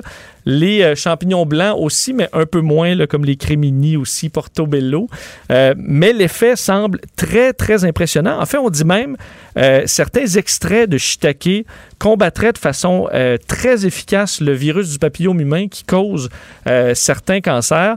Euh, on ignore encore exactement quel est le principe dans le corps, mais il y aura des études, assurément des pistes pour étudier davantage. Et de toute façon, si vous aimez les champignons, ben bref, gâtez-vous, prenez-en. Ça contient des vitamines, des minéraux, des fibres, des antioxydants. Il semble que ça ait un effet insoupçonné anti-cancer. Il y avait une étude en, euh, japonaise en peu vide, 2019 là. qui disait la même chose à peu près. C'est un peu vide. là. Si tu manges juste des champignons pour souper, là, va dire à 10 h, tu vas te coucher dans le Non, lit. non, mais Mario, À 10 heures, c'est- tu vas te coucher dans le lit, tu vas vouloir t'aller te faire des Je toasts. te là. dis pas de manger juste un champignon, mais de les Non, intégrer. même des champignons, là, ça n'a pas, la, Mais ça a pas la, la, la solide T'achètes un protéine petit bac, t'en rajoutes un là, dans tes recettes comme ça, et euh, ça va vous aider. Le remède à la désinformation. Mario Dumont et Vincent Dessureau. Cube Radio. C'est jour de la Terre aujourd'hui. La plupart des partis politiques ont voulu dire quelque chose en matière d'environnement. Quel meilleur moment pour parler à la chef du Parti vert du Canada, Anne-Amie Paul. Bonjour. Madame Paul? Je crois qu'on a perdu la communication. Euh, ben oui, parlons-en de ça, parce que M. Trudeau, justement, il y avait une nouvelle là-dessus, Vincent. M. Trudeau a fait Ben, une annonce ce matin. Oui, parce qu'aujourd'hui, on est euh, ben, dans cette espèce de, de- de réunion euh, virtuelle pour parler de gaz à effet de serre. L'objectif de M. Trudeau, 40 à 45% de réduction d'ici 2030, ce qui est moins que Joe Biden, qui, lui, souhaite réduire les 50. gaz à effet de serre de plus de 50% Alors, on lui parle, la chef du Parti vert du Canada, Anne-Amie Paul. Bonjour. Bonjour. Euh, avant de se parler euh, d'environnement, je sais qu'il y avait une euh, motion cet après-midi à la Chambre des communes pour mieux gérer la frontière, suspendre certains voyages, certains vols aériens pour limiter l'entrée des variants. vous supportez cette idée? je soutiens toutes les idées pour mieux protéger les, les, gens au Canada. je n'ai pas eu l'opportunité de viser à cette proposition, mais oui, il faut absolument gérer nos frontières et hmm. le Parti vert nous appelle depuis plusieurs mois pour avoir une approche plus coordonnée pour protéger euh, euh, les gens au Canada, nos frontières, internationales, mais aussi nos frontières interprovinciales aussi. Oh, interprovinciales aussi. Mais ben, j'en profite, je vois ça à l'écran, là. Euh, à 17 h donc, M. Trudeau, le gouvernement fédéral, va faire une annonce sur la question. Madame Paul, euh, jour de la Terre aujourd'hui, Justin Trudeau a annoncé qu'on rendait plus ambitieuses les cibles du Canada à 40% peut-être même jusqu'à 45% Est-ce que ça vous satisfait? Non, bref, non. Ah, non, c'est nous euh, nous cherchons toujours une, cible pour le Canada, le Canada qui corresponde euh, aux sciences, euh, au, au, au conseil scientifique. pour le Canada, c'est une cible de 60% de réduction de nos, nos émissions de gaz à effet de serre des niveaux de 2005 d'ici 2030. Euh, c'est ce qui est nécessaire. Euh, malheureusement, le Canada est encore un des pays les plus polluants au monde. Euh, alors, si on veut faire notre part pour vraiment lutter contre la crise climatique, il faut être beaucoup plus ambitieuse et je sais que les gens ici au Canada veulent être beaucoup plus, plus ambitieux. Mais est-ce que c'est réaliste, 60 Parce que présentement, on a comme cible 30 et euh, ben, je vais vous poser cette question-là d'abord. Est-ce que présentement, est-ce que vous avez l'impression que les moyens mis en place par M. Trudeau seraient suffisants pour atteindre son 30 là? Je parle pas de 40, 45 ou 60, mais est-ce que les moyens mis en place à l'heure actuelle seraient suffisants pour atteindre le 30 qui est, qui est la cible actuelle? Non. en bref encore. Euh, non, euh, ce n'est pas possible pour un, pays comme le Canada qui est, non, qui est un pays euh, avec un, grand secteur pétrolier de, de atteindre une cible de même 30% et de continuer de, de, de fabriquer des oléoducs de continuer avec la, à, à, créer, à, subventionner la fracturation hydraulique, ni de d'appuyer des nouveaux projets d'exploration pétrolier. Alors non, ce n'est pas possible. Il faut vraiment avoir une approche compréhensive. on peut le faire. On voit que l'Union européenne est en train de le faire. Les États-Unis, ils ont fait leur grande annonce aujourd'hui. Alors euh, oui, on peut le faire, mais non, le, plan proposé par le gouvernement n'est pas réaliste. Hmm. Donc, mais là, donc le plan à l'heure actuelle ne contient pas des actions assez, euh, assez fortes pour atteindre 30 Imaginez atteindre 60% puis là, on est déjà à mi-chemin dans l'année 2021. Pour 2030, il reste plus beaucoup de temps pour euh, prendre des décisions, les implanter, faire les changements. Euh, si on, si on, quel plan d'action vous metteriez en place pour atteindre ça, 60% Il faudrait carrément arrêter complètement l'industrie pétrolière? Ah, bon, nous proposons un plan comme le plan proposé par euh, le président des États-Unis, comme le plan proposé, adopté comme un projet de loi comme les, euh, par les 25 États membres de l'Union européenne. C'est un plan qui, déjà, il faut euh, investir. L'Union européenne a annoncé qu'ils vont investir 30% de leur budget dans les projets associés dans la crise climatique. Um, il faut aussi faire, et ça c'est très basique, il faut avoir des investissements dans les énergies renouvelables. Il faut avoir des investissements dans l'infrastructure uh, pour soutenir uh, uh, des, technologies vertes. Il faut avoir un corridor d'énergie 100% d'énergie renouvelable. Tout ça sont les projets qui sont en œuvre dans des autres pays et nous avons tout ce qu'il faut ici pour le faire. Et comme j'ai dit, on sait que les, les, euh, les, gens au Canada, ils veulent être un leader euh, euh, au plan international sur le climat. Hmm. Il y a des gens qui disent que ce qu'on vit présentement avec la pandémie, où tout est arrêté, plus personne voyage, les avions sont au sol, euh, les gens sont en télétravail, ils vont plus au bureau, qu'à cause de ça, on s'approche de nos objectifs. Donc, euh, des gens qui, il y a des gens qui, comprennent que la seule, si on voulait vraiment atteindre des cibles aussi ambitieuses de changement climatique, faudrait arrêter de vivre, arrêter de voyager, arrêter de se déplacer. Il faudrait carrément, faudrait vivre en permanence comme on vit en pandémie. Est-ce que c'est le cas? non, bien sûr que non. Imaginez-vous les Européens qui décidaient de ne pas vivre la Dolce Vita. Impossible. Impossible, non. Euh, en fait, et malheureusement, euh, nos émissions euh, de gaz à effet de serre a continué à augmenter même pendant la pandémie, même avec les restrictions de, de, qu'on a, on a vécu pendant la pandémie. Absolument pas. Ah, en fait, la raison que tous ces pays, tous nos partenaires globaux sont en train d'adopter des plans pour une relance verte, c'est parce que c'est une énorme opportunité économique. Ah, c'est pour ça que la Chine, les États-Unis, ah, tous les pays en Europe le fait parce que il y a des mille milliards de dollars dans cette économie. C'est une énorme opportunité, pour créer les emplois avec un vrai avenir. Et il sait que le secteur pétrolier est en déclin, c'est en, un déclin irréversible. Mais si on veut assurer une, bonne qualité de vie euh, ici au Canada, euh, c'est vraiment dans un futur vert. Euh, alors, absolument pas. Moi, j'adore la vie. je cherche une vie vraiment agréable pour moi, pour ma communauté, mes enfants. et tout ça est possible dans une économie verte. Madame Paul, merci.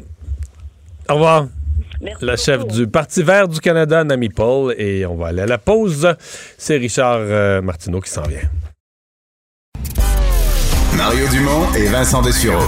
Un duo aussi populaire que Batman et Robin. Cube Radio.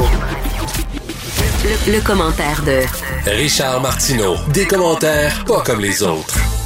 Bonjour Richard. Euh, salut Mario. Alors, tu te demandes de quelle façon on va pouvoir nommer les variants. Ça n'avait pas été un enjeu jusqu'à maintenant? Écoute, euh, là, je parle pas seulement de la réaction euh, de certaines personnes face à la une du Journal de Montréal aujourd'hui, mais ça fait déjà un bout de temps que je vois ça circuler. Il y a des médecins qui disent faut faire attention, faut appeler par exemple le variant de l'Inde, le variant indien, le variant B1 167. Mais voyons. ça, ça c'est pas sérieux, là. Non, mais je sais, j'ai vu ça moi aussi, mais voyons, les gens, c'est déjà compliqué pour la population. Et c'est, ben, parce que les gens vont retenir des noms de code de neuf chiffres et trois lettres, voyons. Puis ça vient de l'Inde. Ça vient de l'Inde. Là, regarde, on parle de fermer les frontières, fermer les frontières pour les vols qui en provenance de l'Inde, parce que c'est en Inde qui est le, pays problématique. Là, il faudrait pas nommer l'Inde. Oui, mais Richard... Ben là, il faut fermer les frontières pour les vols en provenance de... Pour ne pas dire le pays. Non, mais le, premier variant, il est venu du Royaume-Uni. Puis on l'appelait le ben variant britannique. Mais je veux dire, c'est pas... Mettons que mettons qu'il y a un variant terrible résistant au vaccin qui apparaît au Québec par accident.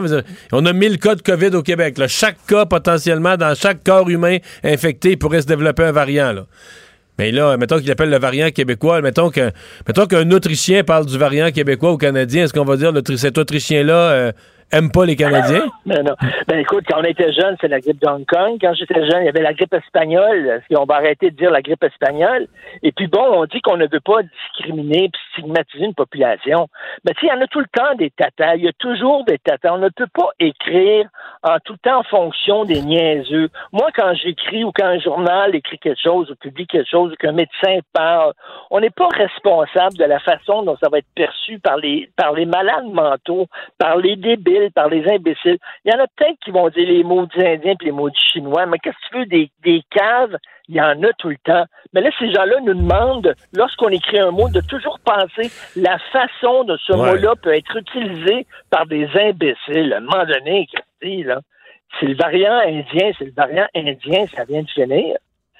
C'est pas, c'est pas contre les Indiens, c'est que la loterie du développement des variants, il s'est développé là. C'est qu'on fasse. Il n'y a, aucun, a aucun jugement de valeur. Ça ne dit rien sur la population indienne. Ça ne dit rien surtout sur pas de leur faute. le régime indien. Absolument pas. C'est drôle parce que le vaccin, le vaccin qui vient de l'Inde, on, on est, on est fiers de dire le vaccin indien, mettons, là. Ah, ça, c'est parfait, c'est le vaccin indien, tu sais. Mais là, le, le, le, variant, écoute, il y a vraiment des gens qui ont du temps à perdre et ça montre à quel point on est dans une époque. Mais d'ailleurs, d'ailleurs, d'ailleurs, Manon Massé ce matin a dit quelque chose du genre quand c'était le variant britannique, on n'en faisait pas une question ethnique, puis là maintenant que c'est le variant indien, on en fait une question ethnique. Puis je veux dire, en tout cas, moi j'en suis un qui en onde a utilisé les deux expressions là, puis sincèrement, il n'y a aucune différence dans ma bouche. Brésilien, c'est son origine. Le variant, il vient de là. Puis excusez-moi, là, allez, allez interroger le public. Faites-leur choisir entre le nommer comme ça ou le nommer B116 32 10 19-4 J3. Je pense. non, mais Richard, sérieusement, là. fais choisir le public. Les gens vont dire pouvez-vous nous garder ça un petit peu plus simple, s'il vous plaît? Merci. Écoute, euh, c'est complètement ridicule. Écoute, ça vient de tomber. La CBC vient d'annoncer que le gouvernement fédéral va interdire tous les vols en provenance de l'Inde et du Pakistan pour 30 jours à partir d'aujourd'hui le point de presse qui aura lieu dans quelques minutes. D'ailleurs, on va le suivre euh, de, près. On le suit il y a quelques minutes. D'ailleurs, dire, je me souviens très bien quand on découvrait les, premières traces du variant britannique, il y avait des pressions ici pour qu'on ferme aussi l'espace aérien aux Britanniques. Il y a plusieurs pays européens qui l'ont fait pendant quelques jours. Londres, absolument. Il y a des pays qui l'ont fait pendant plusieurs jours, couper carrément les vols eh euh, de là-bas. Évidemment, pour pas que ça arrive, mais chez nous, il était, il était bien trop tard. Euh, un mot sur Dominique Anglade, Richard. Tu trouves qu'elle fait des, des, courbettes ou du grand écart? Ben, elle est dans une position extrêmement difficile parce qu'on le sait, là, écoute, la loi 21, c'est devenu maintenant auprès des Québécois, je pense, une loi aussi importante que la loi 101. Je pense que j'exagère pas. Euh, ça fait dix ans qu'on parle de cette maudite affaire-là, de laïcité, d'accommodement, etc., de signes religieux. Tu le sais, Mario, tu débutais en politique avec ton parti, l'ADQ. Tu étais un des premiers, justement, à parler de ces thèmes-là. Écoute, ça a traîné, ça a traîné. Là, finalement, on a une loi qui fait un consensus, mais en tout cas, 70% des Québécois l'appuient. Et je pense que c'est très important au cœur des Québécois. Donc, euh, on sait que les francophones ont déserté le Parti libéral du Québec. Elle veut aller les chercher mais elle a peur d'appuyer la loi 21 et de perdre sa base, qui est la base anglophone ben, C'est-à-dire qu'elle est. Euh, c'est-à-dire que le jugement de cette semaine, là, il a fait toute une jambette parce que le juge dit ah, la loi tiendrait pas le coup sans la clause dérogatoire. Et elle, la position de Mme euh, Anglade, c'était de dire ben moi, je toucherai pas à la loi, mais au bout de cinq ans, je renouvellerai pas la clause dérogatoire. Mais là, si tu lis le jugement du, juge Blanchard, tu dis OK, mais plus de clause dérogatoire, plus de loi. Ça en est fini. Ben écoute. sa position, elle tient plus. Tu comprends comment elle est mal prise. Est-ce qu'elle serait, est-ce que serait prête à défendre la loi euh, auprès de la Cour suprême, par exemple, ou elle la laisse totalement euh, découper en morceaux? Est-ce qu'elle va envoyer ses avocats pour défendre plus la que loi? plus que découper en morceaux, là. Le juge dit pas de clause. Si elle renouvelle pas la clause dérogatoire, il n'y a plus de loi pantoute. Fait qu'elle a dit, moi, elle dit, moi, j'enlèverai pas la loi 21, mais je vais la laisser disparaître par elle-même.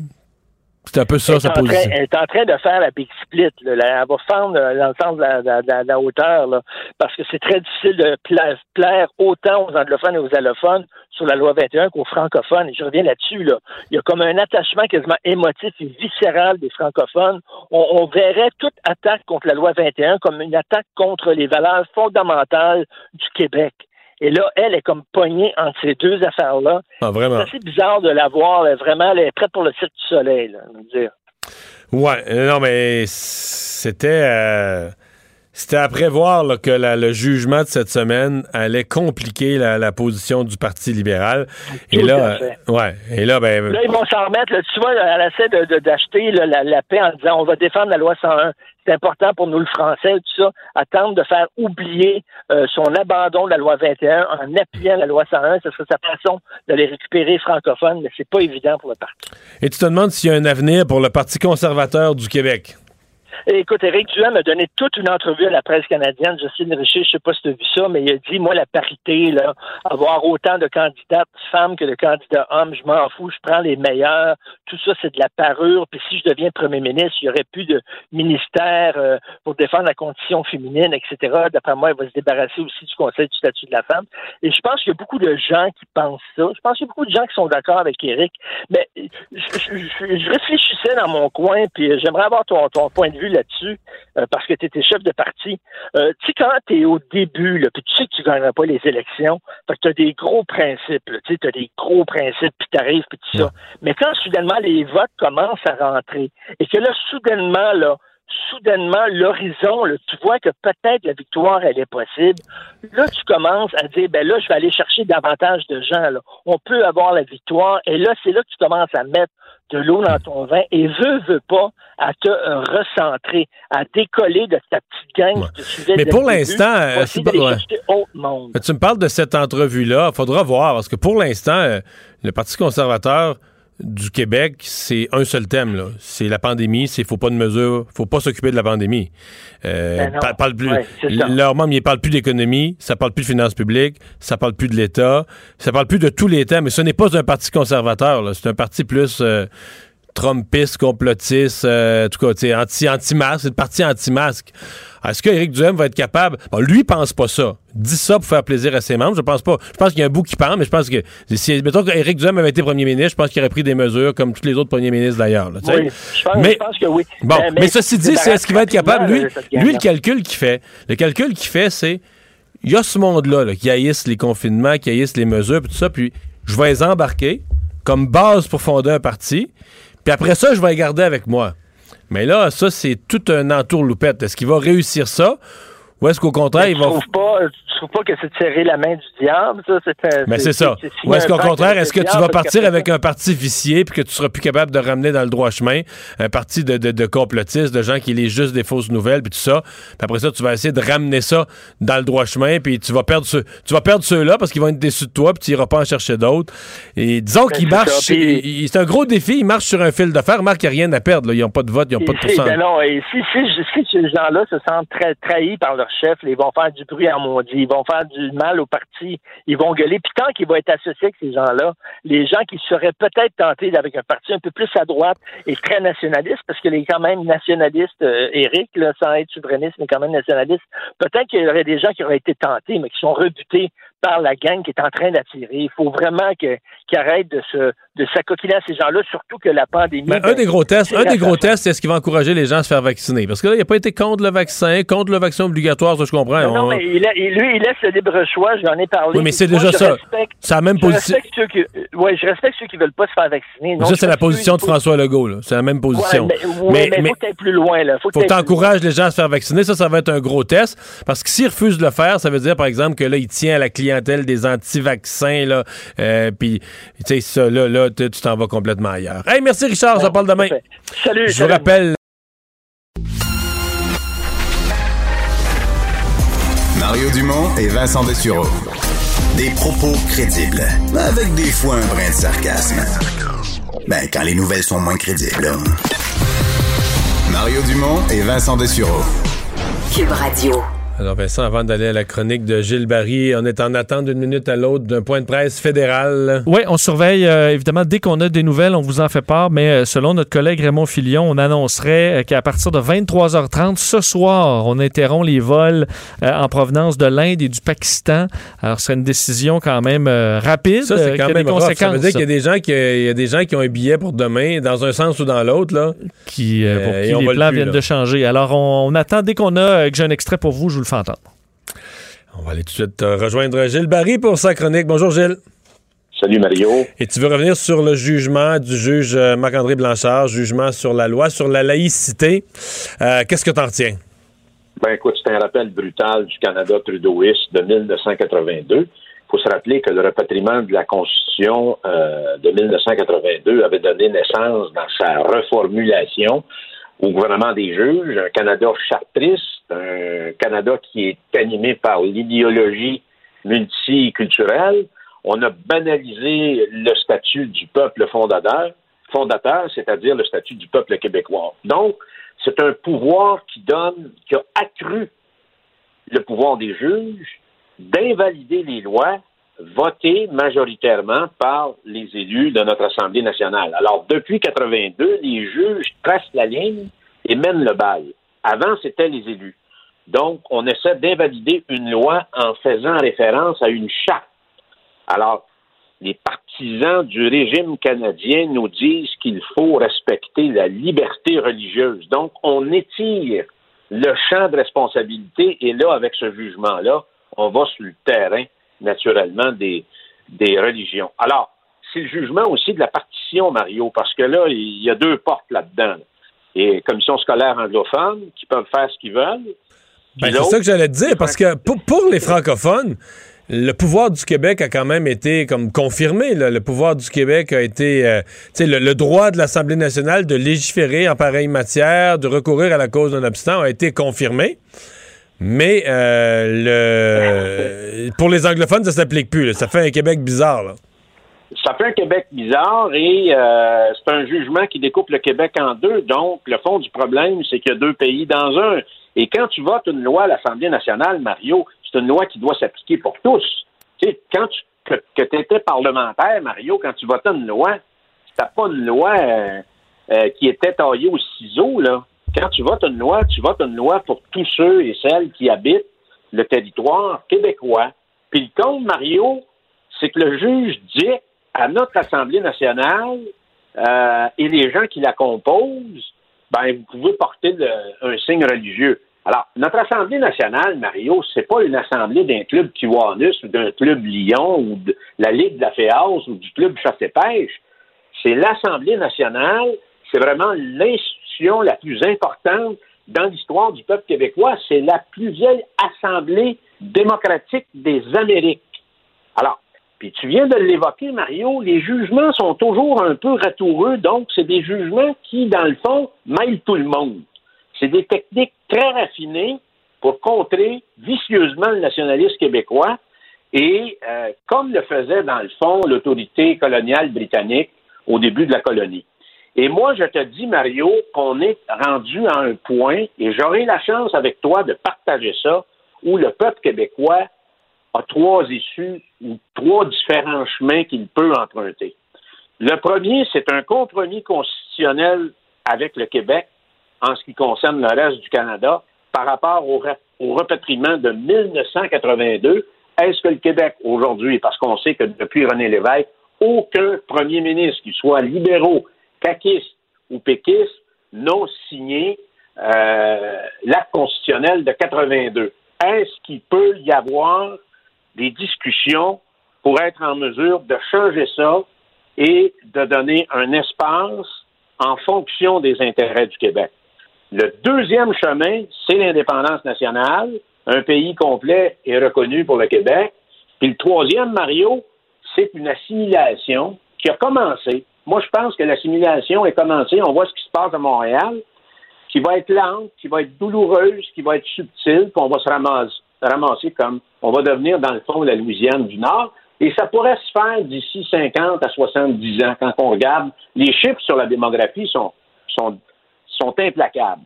Alors, moi, je pense, Mario, j'ai la conviction, puis on voit comment le Québec est attaqué depuis les dernières années, là, tout récemment, là, depuis deux, trois ans, c'est effrayant, sur tous les fronts. Alors, il va falloir qu'il y ait un sursaut, un réveil, et cette question-là, elle doit être réglée, Mario. Ouais. Mais On- on- on peut- ouais, je reviens à la, aller à dans la- l'acte- ouais. Je reviens à la loi 21. Est-ce qu'elle va pas finir comme, tu sais, euh, un peu comme la loi 101, c'est-à-dire la loi 101 est restée, mais un peu comme un gruyère, là, au fur et à mesure euh, des, des jugements, c'est- il y a des trous dedans. là. Non, c'est plus compliqué aujourd'hui à cause de la charte, à cause de la nouvelle euh, ligne directrice qui, a- qui est, qui est le fondement, dans le fond, du, du, du, la nouveau Canada que Pierre Trudeau a mis en place avec le repatriement, le repatriement de la Constitution de 1982. Moi, je pense, Mario, sincèrement, que le Québec est beaucoup plus menacé aujourd'hui euh, sur ce continent qu'il l'était avant 1976. Je suis convaincu de ça. Ah oui. Et, euh, alors, je suis convaincu de ça. Écoute, Mario, on a mangé trois volets là, depuis 1980. Deux référendums perdus et euh, cet acte constitutionnel qui s'est fait au détriment du Québec, sans l'accord du Québec. Et aujourd'hui, avec les nouveaux enjeux nationaux et internationaux, moi, je pense qu'on est beaucoup plus fragile qu'on l'était. Et on a tendance à se reposer, puis en, en demeurant dans nos pantoufles, en disant c'est pas si pire que ça, mais je pense que là, on va, et probablement que la prochaine élection au Québec, il pourrait y avoir quelque chose dans ce sens-là. Moi, j'espère en tout cas que le premier ministre du Québec, qui, a un- qui, qui, qui, qui est vraiment le chef de la nation québécoise, qui dispose d'un grand capital de sympathie puis qui a un appui très important des francophones, va permettre au Québec de marquer des points lors de son prochain mandat. Ah, toi, tu le, J'en vois, tu le vois forcer le jeu euh, lors de la prochaine élection. Mais on Ben, en tout cas, Mario, euh, toi aussi, tu été témoin de la politique. Et je pense que Des- on peut pas on peut pas nier, Mario, qu'on est attaqué de toutes parts, de tous côtés, depuis les dernières années. Gilles, merci beaucoup. Bonne fin de Salut, à bientôt. Bye. Euh, Vincent, euh, ça a été euh, tout un fiasco, si j'ai bien compris. Écoute, tu, tu- tu voyais sur les écrans, je l'entendais. Moi, euh, J'avais pas on- le son, mais ça avait l'air, sérieusement, ça avait l'air de digne donc. C'est un flop, là. C'est le, le point de presse qui, où on voyait entre plusieurs ministres, euh, Patti Qui Ajou, en euh, Zoom, là. Omar Al-Gabra, qui était en Zoom pour annoncer là, la, la suspension Là, des mais là, vols on a vu d'Inde et une madame, une madame taponnée. Ben, c'est que là, le- il y a eu des problèmes de Zoom, ça s'est déconnecté. On est rembarqué sur quelqu'un d'autre qui savait pas qui était, euh, et là, qui gosse sur son cellulaire. Après ça, on Tout est ça en revenu- direct sur tous les réseaux du Canada. Oui, et là, on est parti, on est revenu, mais là, c'était eux qui se parlaient entre eux pour dire Ah, ça a-tu coupé? Ouais, ça a coupé. On m'a-tu entendu? Là, on a recoupé. Bref, c'était un flop. Par contre, on a quand même On a quand même eu l'information. la décision, oui. Oui, comme quoi le Canada suspend pour 30 jours les vols en provenance de l'Inde et du Pakistan, et ce, dès ce soir, 23h30. Alors, on était comme ça, plusieurs ministères pour faire cette annonce quand même importante. En avril 2020, on était plus, euh, on pardonnait plus facilement. Le Zoom, c'était nouveau. Oui, là, euh, quand le gouvernement du Canada. euh, Le gouvernement du Canada m'a fait complètement. On ne permet plus à un élève de secondaire 3 de m'a son Zoom. On le punit, on va y faire, on va y faire faire des copies. le, ministère, le ministre des Transports, le ministre euh, Al Gabra a, a parlé pendant euh, six bonnes minutes dans le vide, là. Parce qu'on est revenu à lui, il disait On m'a-tu entendu? Non, et pas, pas tout, rien, rien, rien. Alors, il parlait à sa caméra euh, qui était coupée. Bref, euh, ça a été euh, difficile. C'était c'était la diffusion la plus difficile depuis euh, euh, Stéphane Dion, je pense, pour les libéraux euh, euh, à l'époque. là. Le hockey a tellement évolué, les jeunes maintenant, ils ont des skills comme ça se peut pas. Puis ces kids-là, ils rêvent à... Jean-François Barry. Un animateur pas comme les autres. Bonjour Jean-François. Hey, salut Mario, je te dis qu'on était pessimiste pour rien On hier. était pessimiste pour rien, mais c'est quoi? Je pense que je l'ai trouvé.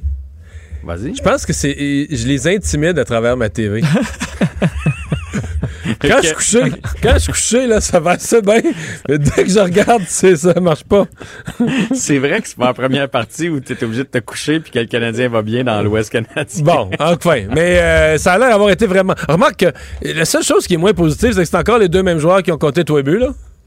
Ouais, ouais, ouais. Mais là, est-ce que tu as écouté une minute ou. J'ai écouté la première période au complet, j'ai vu le but de Lekonen.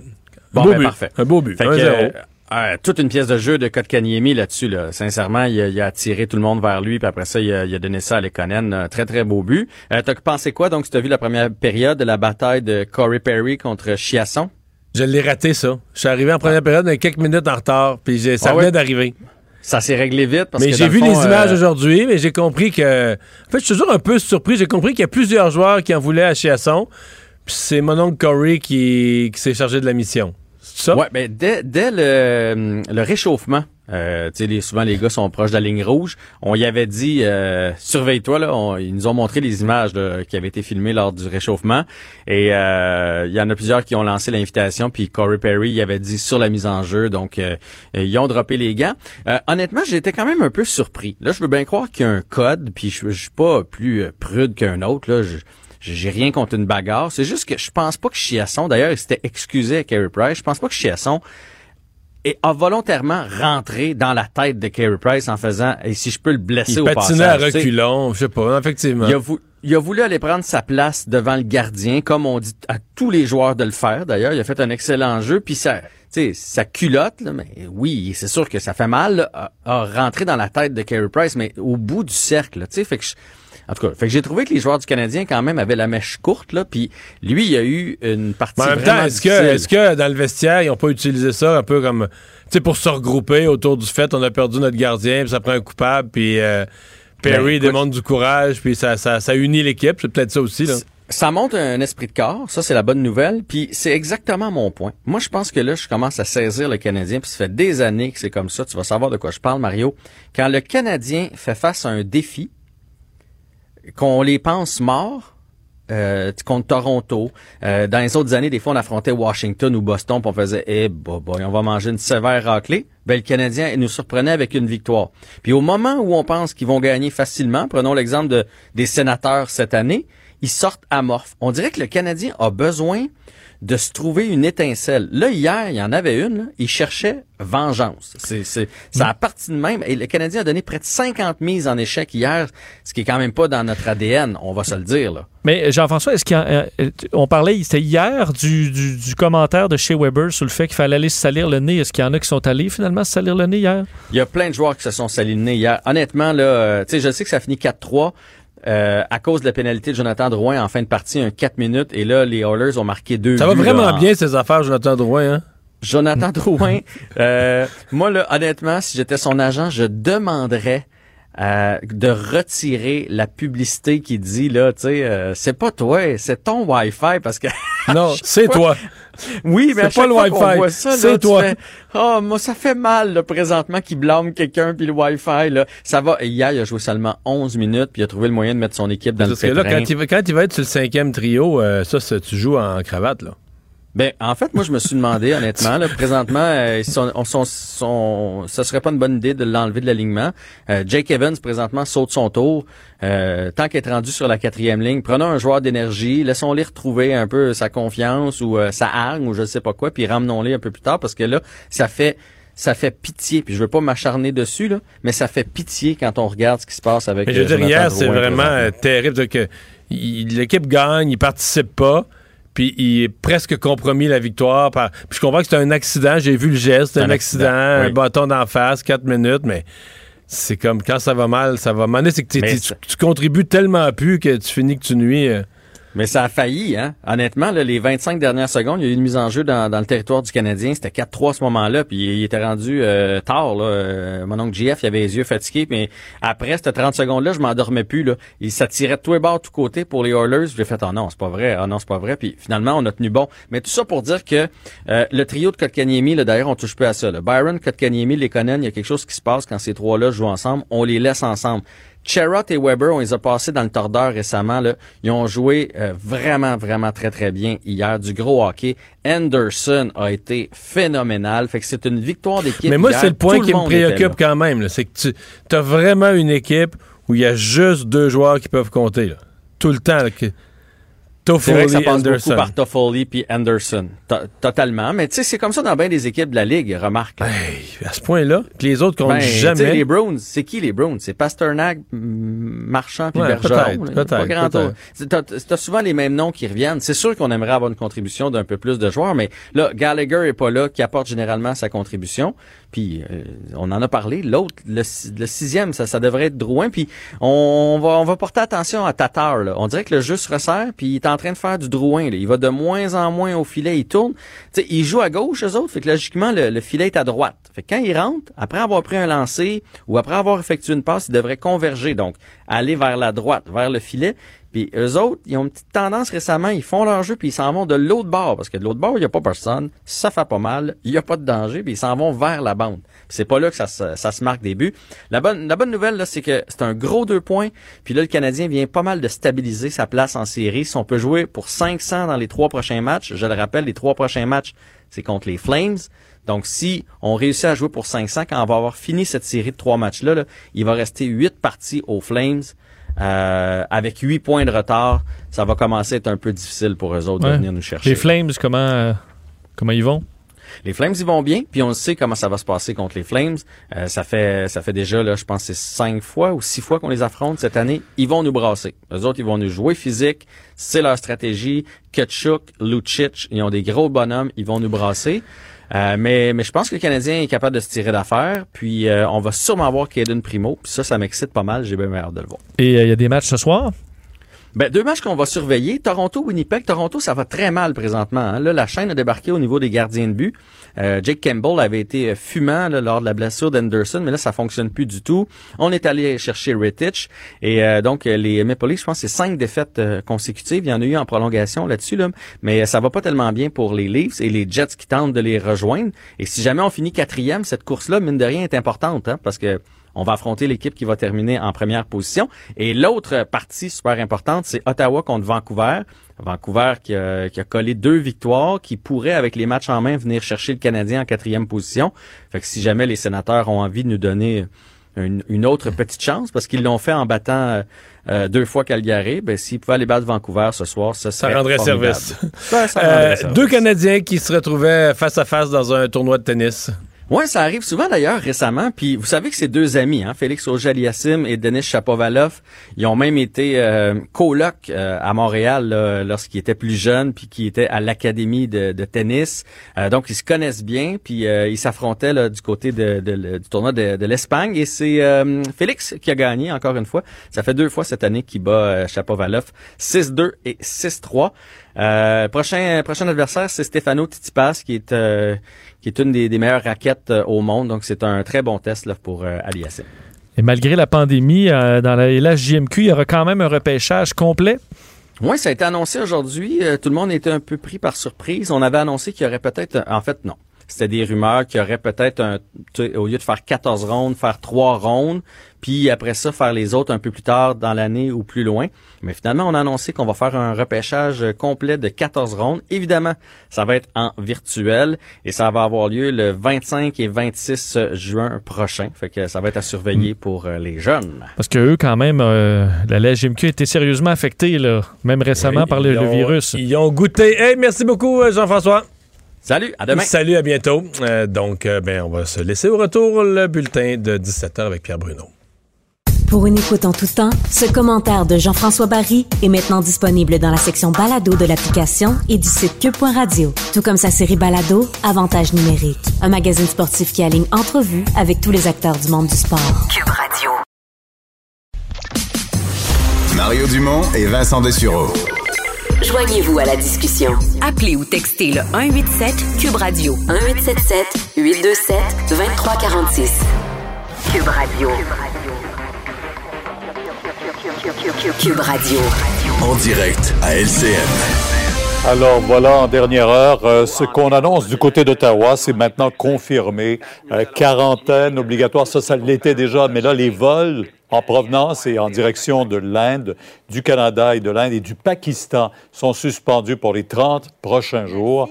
Euh, bien sûr que la pression était extrêmement forte euh, sur le gouvernement fédéral qui décide donc euh, d'y aller de cette mesure, une mesure maintenant qui pourrait empêcher, et on le souhaite tous, là, la propagation de ce virus, ce virus qui s'est répandu de façon très rapide dans certains pays. Et alors on craint qu'il devienne également chez nous un virus très virulent. Mario, euh, ben, cette annonce d'Ottawa, là, il faut euh, enfin, je pense que du côté de Québec, hier, on, entendait le ministre Dubé nous le dire, on faisait déjà énormément de pression sur Ottawa. Il fallait absolument aller dans ce sens-là. Pas été facile l'annonce, par exemple. Ils ont eu de la misère, Hey! avec, ils ont eu de la misère avec leur Zoom. Excusez-moi. Team mais Zoom, ça pas- donne le pas rire. évident. Euh, mais sur le fond, je pense que c'est la décision qu'il fallait prendre. C'est un principe de prudence. Là.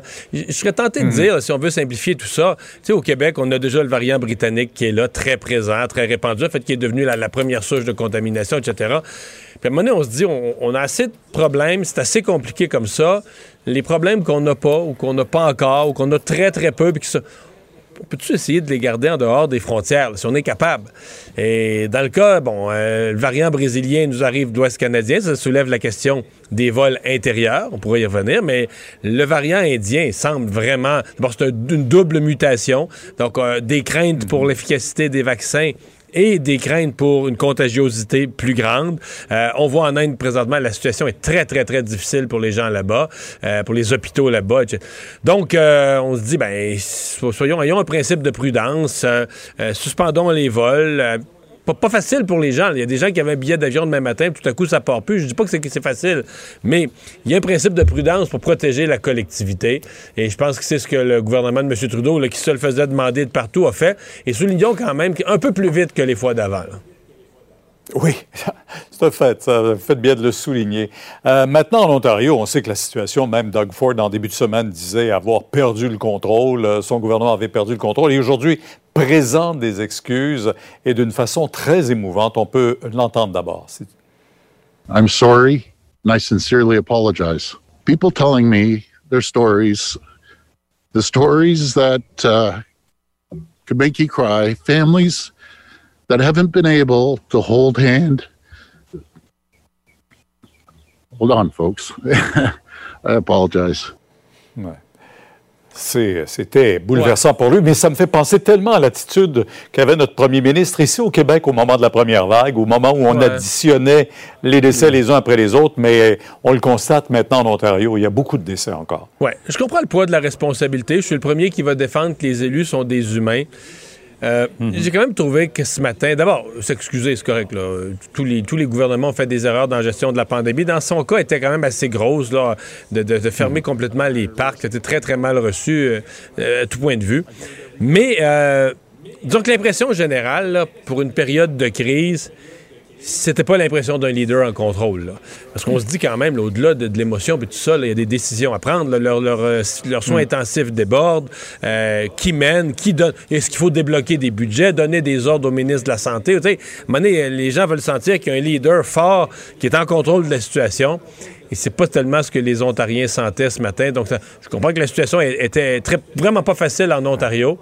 Mais euh, j'ai senti un Doug Ford drôlement ébranlé en situation de crise. Ah, il Je- était. ben, je sais pas comment les Ontariens vont, vont percevoir ça en termes de leadership, parce que, tu sais, la crise, oui, il faut la vivre, il faut ressentir les émotions de sa population, mais il faut aussi la gérer puis prendre des décisions, là. Mhm, mhm. Euh, C'est là-dessus qu'il sera jugé certainement à la prochaine élection chez lui euh, aussi. Euh, on a tous autour de nous connu des gens qui ont eu la COVID euh, au cours des derniers mois, Euh, mais une figure euh, que vous avez côtoyée beaucoup, vous, à l'Assemblée nationale, Benoît Pelletier, l'ancien ministre des Affaires intergouvernementales, avec Jean Charest. Euh, quelle affaire dans son cas, lui, s'est retrouvé Pierre, aux soins intensifs? ouais, il a été, Pierre, très, très, très malade. Ce que sa fille raconte pendant des semaines, à plus qu'une reprise, la famille et les médecins étaient presque résignés à le, à le perdre. Euh, il va mieux, mais...